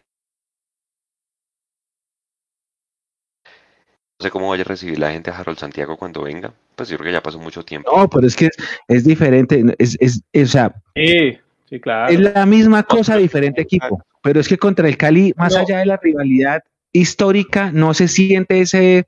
eh, co- como esa rabia que se siente con los otros, ¿sí me entiendes? O sea, mientras- Millos Cali es de lejos, de Jason. No, mi- le iba a decir, mientras Mosquera no salga a declarar algo estos días. O sea, Exacto, también. el jefe de prensa, que afortunadamente tienen un buen jefe de prensa en el Cali, Pablito García, que le mandamos un abrazo. El jefe de prensa, Pablito va. García, lo coja antes de salir. sí. Bueno, pues, pero sé que todavía está. Entonces, eh, que antes de salir a la rueda de prensa, a dar sus primeras declaraciones como jugador del Cali, eh, lo haga entender, ¿no? Además, Pablo García es hincha de Millonarios, lo haga entender o le haga, o, o le haga saber cómo tiene que dirigirse cuando llega la pregunta de, de algún periodista. Bueno, cuando enfrente a Millonarios, ¿qué le va a pasar? ¿O, qué, o, o, o, o- o cuál equipo es más grande, Cali o Millonarios? Él, él tiene que darle manejo a eso. Espero que sea así, porque si sale y dice algo parecido a lo de John Duque, pues eso que está diciendo Mecho en este momento, eh, pues va a ser otro infierno, porque seguramente así va a ser. Pero Claro. Ahora, ¿vieron a Pablo García con su compatín verde el día de la celebración del título? El hombre muy bien vestido y toda la cosa. Ah, tremendo. Corbatín verde. Y, y sabe que me llamó mucho la atención esa la forma como Teófilo eh, hizo que se volviera de moda otra vez esa canción, la del amor de primavera. Increíble. Increíble. O sea, todo el mundo estaba cantando amor de primavera por culpa de Teófilo. Yo eso no lo, no lo veía desde la Tusa. Pero increíble, increíble, increíble, increíble. Y hasta los hinchas de otros cerrar. equipos, todo. Oye, para ya cerrar el tema de jugadores, hombre, cada quien tendrá su concepto de Uribe. El ambiente va a ser re hostil, o sea, es imposible negarlo en este momento. Y ustedes saben que va a ser así. O sea, lastimosamente no deja la mejor imagen, sobre todo por los cuadrangulares, por las ocasiones falladas, porque ¿Cuántos goles hizo, cuántos goles hizo Fernando Uribe en los cuadrangulares? sí, el de, el de Ibagué. Creo que aquí Hizo el de Ibagué, hizo dos contra Alianza, también, y ya. Tres. Yo no sé, Mechu, pero lo que yo sí sé es que cambiamos a un jugador. En el 2021 tuvo un promedio de gol de 0.5 goles por partido, o sea, el promedio eh, muy aceptable para un goleador. brutal, Sí. brutal, Eh, sí, brutal. Hizo a hacer 23 goles en de Borja. 42 partidos. 23 Sí. goles en 42 partidos. Lo cambiamos por uno que jugó 100 minutos en el 2021, eh, que jugó dos partidos, hizo apenas un gol. Es un jugador que en promedio, hablando de Erazo, Ah, hablando de Erazo, es un jugador que hace en promedio un gol cada 2,7 partidos. O sea, cambiamos a uno exactamente, que hace medio gol por partido a uno que en exactamente, promedio hace 2,7 goles eh, por partido. O sea, cada 2,7 partidos hace un gol. Eso es Erazo. Eh, exactamente. Ahora, ahora, ojo, Por- obra y gracia, por obra y gracia de este sistema de campeonato que nosotros tenemos, Fernando Uribe no quedó goleador ni en la apertura ni en la finalización, pero sí fue el jugador que más goles hizo en todo el año. Y lo reemplazamos, ya lo dijo Jason. Pero bueno, esa, esa es nuestra política.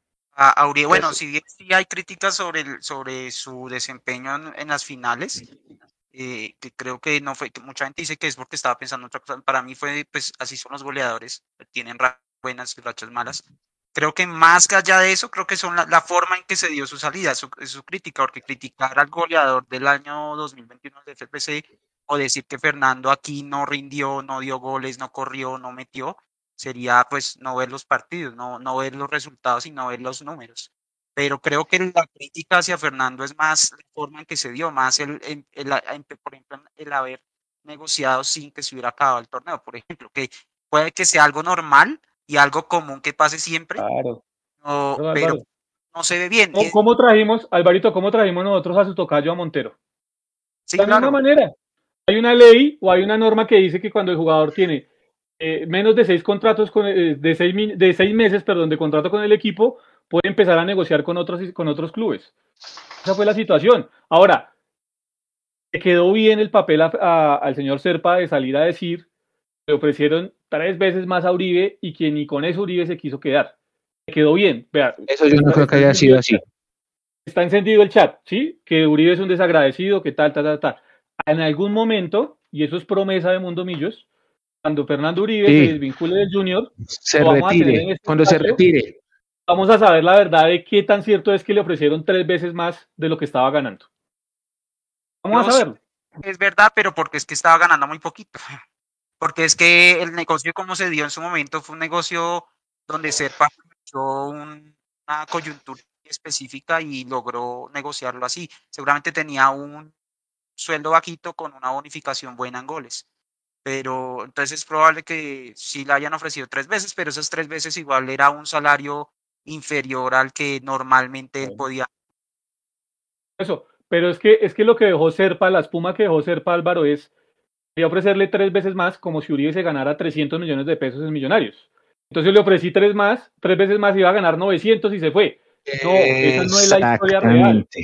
Esa no es la historia real. ¿sí? Porque Uribe ganaba 50 pesos, pues para que entiendan más o menos la dimensión, se ganaba 50 pesos de Millonarios y le iban a poner a ganar 150. Yo digo, un goleador del FPC que hace 23 goles en el año, ¿merece ganarse solo 100 pesos? Que por eso traen a Arazo, o por cifras parecidas traen a Arazo. Digo yo, Pero ojo que es el, es el más rimbombante. Bueno, rimbombante, vuelvo y le digo, Mecho, vea, temporada 2021, jugó 100 minutos. 100 minutos, viejo. 2021. Dos partidos, hizo un gol, ¿sí? Y le digo esto, vea, tiene en liga, por liga, en toda su carrera futbolística, 40 goles. ¿Cuántos goles tiene Uribe como profesional, Juanse? No. no pues es que está los goles en un solo año.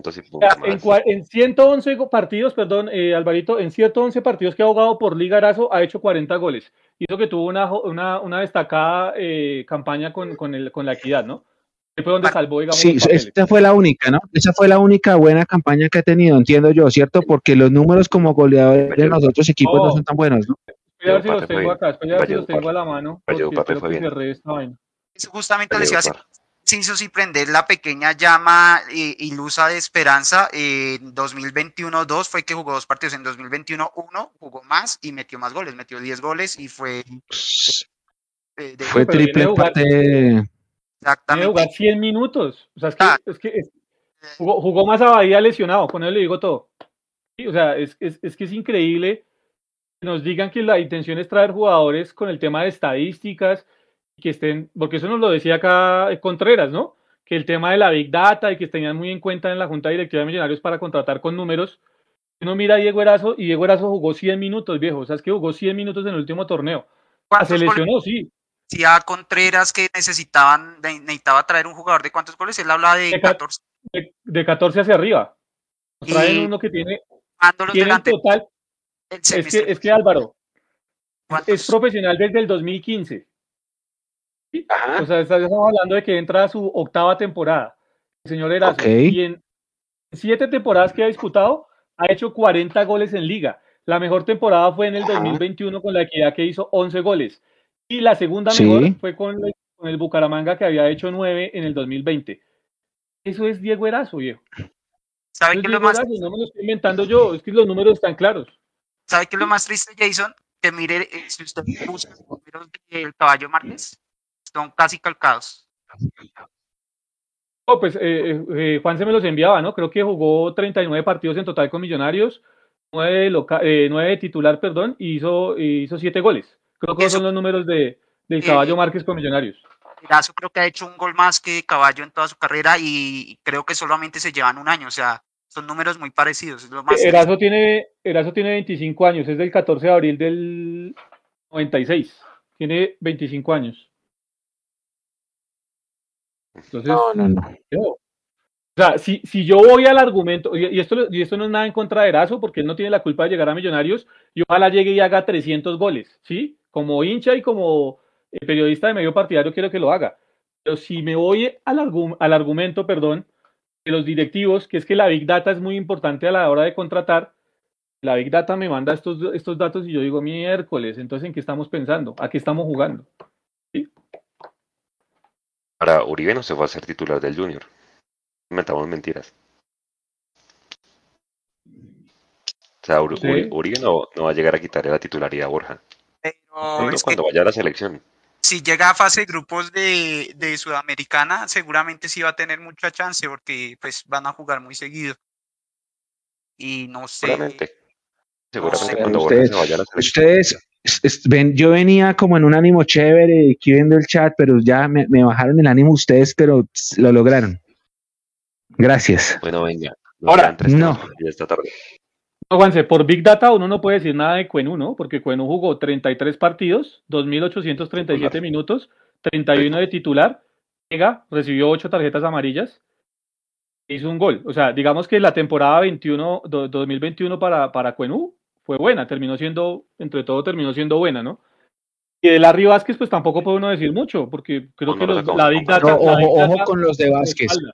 Ojo, ojo con los no, pero ojo, ojo con eso porque la comparación que, que, que pusimos nosotros esta, tiene los mismos partidos que Giraldo. Eso es en el segundo semestre, ¿cierto? Los mismos partidos de Giraldo y Giraldo entró tarde a, participar. Eso quiere decir que Larry Vázquez fue suplente muchas veces. Es que había más, hay más competencia en el Junior, en Millonarios, el puesto. Sí, entonces aquí, Aquí volvemos al tema de la competencia. Aquí no hay competencia. Él llega a ser titular como llegó a ser titular Giraldo. ¿O usted cree que Giraldo, en el momento que llegó a Millonarios, había sido titular en el Junior, de Mechu, con la competencia que tenía el Junior, sin tener equipo y llegando a, a Estaba... de No era titular. Sí, claro, no. Es que, sí, además que, este, bueno, fue una apuesta. O, otra de esas apuestas que salieron bien. ¿Cómo, cómo, cómo, ¿quién, era, ¿Quién es el compañero de, de volantes de, de, de Junior es eh, ah, yo estaba Juan David Rodríguez, Didier Moreno. ¿Quién más? Ah, es que tienen un, un combazo, pues pucha, tienen un Lo que, a lo, lo, que Junior no tenía el año pasado era técnico. Bueno, este año tampoco. Yo no, no es que le tenga mucha fe a Cruz Real, gracias a Dios, porque tienen un combo muy bravo. Defensa, ellos no tienen buena defensa, aún no la tienen, me parece a mí. A ver, vamos a ver cómo resulta eso. Oiga, tres temas para ir cerrando porque ya esta tarde. Cinco fechas ya conocemos. Antes del partido con Fluminense, esta pregunta no se la va a hacer esto Jason porque a usted no le gusta esta pregunta. Hecho, antes del partido con Fluminense vamos a jugar ocho fechas por liga. 24 puntos. Nos toca hacer ahí para ir asegurando la entrada a cuadrangulares porque va a ser un calendario súper apretado. 24, ¿cuántos, ¿Cuántos hay, que, hacer? de los 24? A ver, entonces, eh, eh, Pasto, uno. Eh, Bucaramanga 2, Nacional 3, Envigado 6, eh, Unión Magdalena 9. Después de Unión, ¿quién sigue? ¿Tienen el calendario en la mano? Es que está ahí, programado. Pero lo que ah, Tuluá, Cortuluá, Cortuluá eh, 3, van 12. O sea, póngale que de los 24 hacemos 15. ¿Qué dice Alvarito? Yo estoy entre 15 y 18. Sí, sí, más o menos. Y también en mi cuenta yo creería que ese sería un buen número. Eh, de 24-15 es más, más del 50%. Eh, creo que, que, podríamos, y pues por los rivales también, el único fuerte, fuerte ahí es Nacional. El resto deberían ser rivales que inclusive eh, podríamos pensar en, en victoria, independientemente de que sea visitante. Creo que ninguna de esas plazas es tan complicada. En Vigado perdimos el, el semestre pasado después de no sé cuántos años. Eh, Bucaramanga Eh, el partido pasado tuvimos un buen, muy buen partido y, últimamente hemos tenido buenos resultados. Pasto el año pasado creo que también ganamos. Eh, ¿Magdalena es de visitante? No, creo que es de local. Local. Acá, no es acá, es acá. Sí, también. Y Tuluá también creo que es acá. Entonces yo creo que, que inclusive debería ser lo, de, lo que se dice, unos 18 puntos, porque los rivales, eh, lo, sin demeritarlos, pues son rivales a los que deberíamos pensar en ganarles de local o de visitante. Y pues siguiendo con la línea que, que veníamos del año pasado, yo creo que si bien el equipo no es, no es, digamos, tal vez no es más fuerte que el del año pasado, eh, creo que el equipo sí tenemos con qué seguir peleando por arriba. Entonces, creo que esa debe ser la consigna tras año, pelear por arriba los, los, campeonatos. Ya que lleguemos a ganarlos es lo más difícil, lo que nos lo pusieron todavía más difícil este año con, esas, con esa gestión, pero, pero hay que apuntarle a seguir peleando por arriba. Esa es la única forma de, de poder lograr tener evolución en un, en un proceso que, que, la ponen tan de para arriba con, con la gestión. Vuelven los, los siete cambios, ¿no? Jason hoy se aprobó en Asamblea de la de Mayor por tema COVID. Cinco cambios, y los siete suplentes. siete suplentes exactamente y cinco cambios. Yo creo que se dio la lógica, el aspecto de, digamos que en esa sí estaba con el, con el señor Serpa, que es, es increíble que un equipo pueda eh, inscribir 35 jugadores, pero le, le, quiten la posibilidad de llevar los siete suplentes, ¿no? Yo creo que está la lógica, eh, teniendo en cuenta el pico de, de la pandemia que se está presentando. Entonces se vuelve a lo que se venía manejando durante todo el 2021 y es eh, siete suplentes y eh, cinco cambios, ¿no? Digamos que había una propuesta de que los siete suplentes, dos fueran de la cantera de los equipos, pero al final eso no, que no prosperó, como que ni siquiera lo trataron y al final quedó como estaba todo el semestre pasado. Bueno, Jason, femenino, Álvaro Anzola, hombre de la casa, va a ser el nuevo entrenador. El equipo femenino de Millonarios, que panorama también bastante gris, ¿no? A, mí me tiene eh, gratamente sorprendido la, la, nombramiento de Álvaro como, como técnico del equipo femenino de Millonarios, que ha venido haciendo carrera como entrenador de arqueros en el equipo, conoce muy bien el equipo, trabajó con los equipos femeninos de Millonarios hasta el momento como entrenador de arqueros, conoce la estructura, si se le puede llamar a eso estructura, del equipo femenino de Millonarios. Me parece importante, me alegra mucho por él, porque sé que es también un, gran profesional. Pero lo que sí me tiene sorprendido, Juanse, es el nivel eh, el silencio al que llega el empleado de millonario luego que es nombrado en algún, en algún cargo, ¿no? Eh, eh, el profe Anzola se ha, caracterizado, si por algo se ha caracterizado es por ser muy abierto y por eh, ser muy pedagógico con nosotros los periodistas. Y desde que fue nombrado, desde que se corre el rumor que ha sido nombrado, porque tampoco ha sido oficializado por el club, otra de las tantas cosas que no son oficializadas, como que se alejó un poco y no, y no ha querido responder mucho al tema para saber un poco más del proyecto femenino que ya obviamente en ese aspecto mm, hay dos jugadoras, eh, sobre todo la baja de Adriana Ojeda, que fue una de las jugadoras destacadas del semestre pasado o el, de la campaña anterior, se va, a de Millonarios. Y em, entonces quedó por fin, digamos, una liga entre comillas seria, muchachos. Después lo hablaremos bien. 17 fechas, eh, todos contra todos, 17 equipos, todos contra todos. Clasifican los mejores 8. Sí, sí, es todos contra todos. Y hay playoff, inicia el 20 de febrero playoff, eh, partidos de ida y vuelta, cuartos de final, semifinal y final. Bueno, esperemos que Millonarios eh, tenga por lo menos equipo para disputar esa entrada a los ocho y, llegar al menos a una semifinal. Bello, Libertadores Sub-20, seguramente ahí estaremos sacando algún especial para que la gente conozca el equipo, porque yo personalmente no, pues, no conozco mucho de esa, de esa nómina que va a viajar a Ecuador a disputar la Libertadores, ahí va a estar, va estaremos cubriendo también. Y pues hombre, esperamos por lo menos una campaña de Corosa. Creo que las dos anteriores de Libertadores Sub-20 no han sido tan malas. Obviamente no se ha logrado pasar de la fase de grupos, pero esperaría que, que, al menos pues se vean jugadores, inclusive el mismo Guerra y el mismo Emerson, los conocimos en esa Libertadores Sub-20 hace dos años, ¿no? Lo importante, Juan, es que el equipo, el grupo haya superado el pánico escénico de jugar estas fases, porque yo siento que talento tenemos, pero, pero a veces es un tema mental, de que como que vamos a enfrentar equipos del, del continente y que pesa mucho el hecho de enfrentar, por ejemplo, ahorita nos está contra Peñarol, contra el Inter, y como que ver esas camisetas pesa, Y también hay que entender que esas camisetas pesan a nivel profesional, pero a nivel sub-20 la formación de cada equipo es distinto, ¿sí me entiende? Eh, creo que ese, ese tema es lo más importante, que el equipo pueda superar ese pánico escénico de superar la fase de grupos. El equipo, los equipos que hemos llevado, porque esta va a ser nuestra tercera participación, los equipos que hemos llevado a participar son buenos, pero pecan por ese tema mental y les falta siempre cinco para el peso y nos quedamos afuera. Vamos a ver cómo nos va este año, vamos a tener enviados especiales, estamos haciendo la gestión ya con Conmebol para que nos permitan cubrir. Eh, Dios mediante, si todo sale bien, vamos a estar haciendo el cubrimiento desde, desde Quito, en los tres partidos por lo menos de la fase de grupos, esperando que podamos clasificar y sí, vamos a ver cómo sale, del equipo sub-17 2021, los que cumplieron la edad.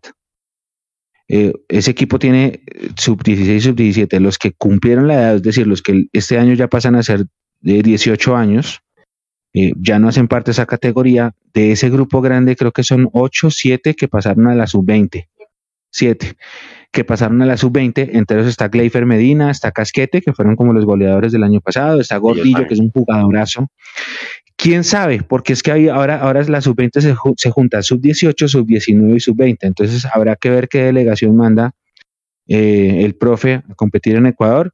Estaremos muy pendientes y anunciando todo a través de nuestras redes sociales y de nuestra web oficial. ¿Ok? Buenísimo, buenísimo. Pues bueno, muchachos, eh, yo espero que, que, que, que, el pico ojalá baje. Yo no veo que haya riesgo de que se haya puerta cerrada otra vez. Yo creo que pues ya será pandemia y con la variante Omicron acompañándonos, yo creo que para el partido con Nacional, no sé ustedes qué piensen, pero pues no sé si haya riesgo de que ya foro limitado o algún tipo de esas cosas. ¿Ustedes cómo ven ese tema? No, yo no creo, Juan. Yo no creo que, yo no creo que vayan a limitar nada, porque como lo hablábamos por interno también, eh, estamos previos a unas elecciones, eh, necesitan que la economía esté activa para el tema de las votaciones, para que la gente no se enoje, para que la gente eh, realmente salga a, votar por quienes tienen las maquinarias. Entonces yo no creo que eso vaya a suceder, la verdad, que nos vuelvan a encerrar. Mm, que haya reducciones de aforo tampoco, porque pues no tendría lógica que mientras el gobierno distrital y nacional diga, dicen que todos los niños tienen que ir al colegio sí o sí, a los colegios públicos por lo menos, y que el 100% de aforo y que no hay cuarentenas ni absolutamente nada, sería lógico entonces que eh, cancelen eventos deportivos, que pues, digamos, el, el, virus va a estar tanto en los colegios como en los eventos, ¿no? Entonces, por ese lado yo no creo que vaya a haber ninguna situación. Ojalá. Bueno, don Alvarito, bienvenido a su primer live y bueno, sus palabras de cierre. No, muchas gracias muchachos, muy agradable. Qué pena el, tema del micrófono o el internet. Sinceramente no sé cuál de las dos fue. Eh, voy, a, revisarlo para la próxima. Nada, digamos que con muchas ganas otra vez de ver el equipo, porque esto así somos, así somos, por más desilusionados y, de pronto más enfadados y más decepcionados, eh, nos pongan las gestiones de estos directivos, pues yo ya la verdad quiero que llegue a poder ver el equipo.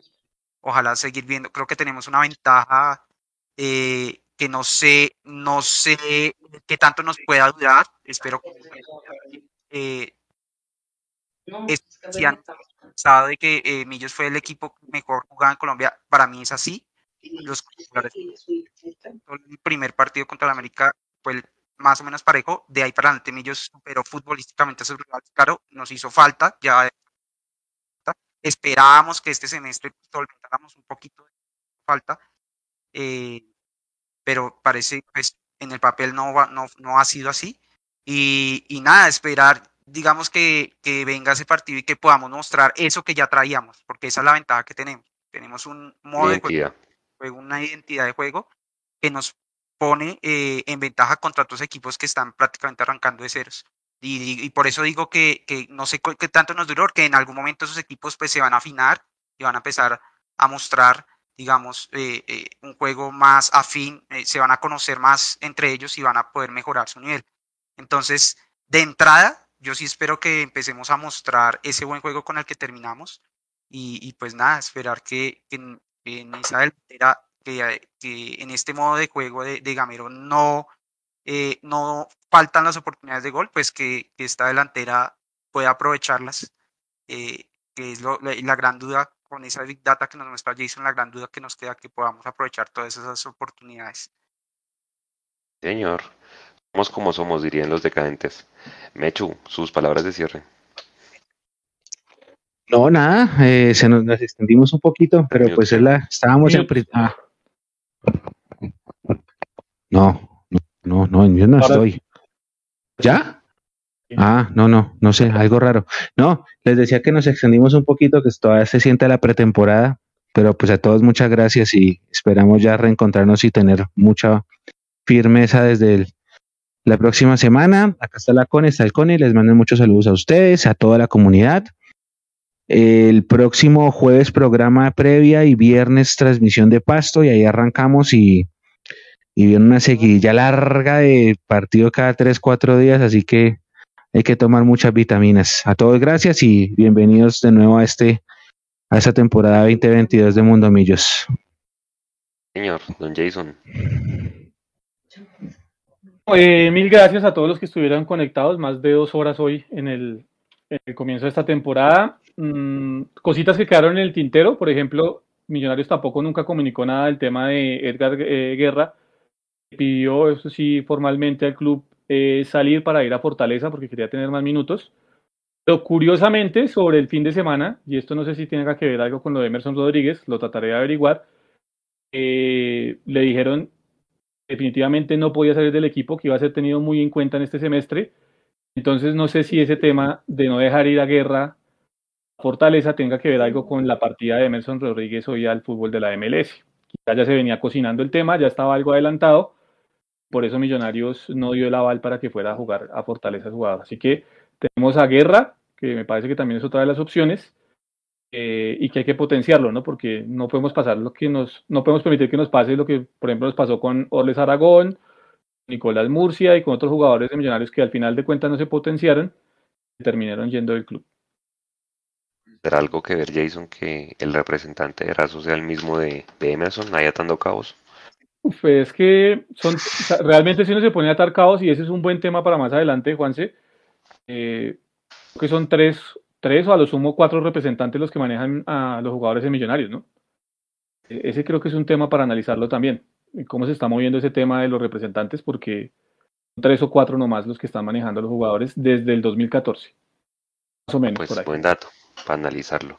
Bueno, gente, muchas gracias a toda la gente, a todos los del chat por ahí, Vicky.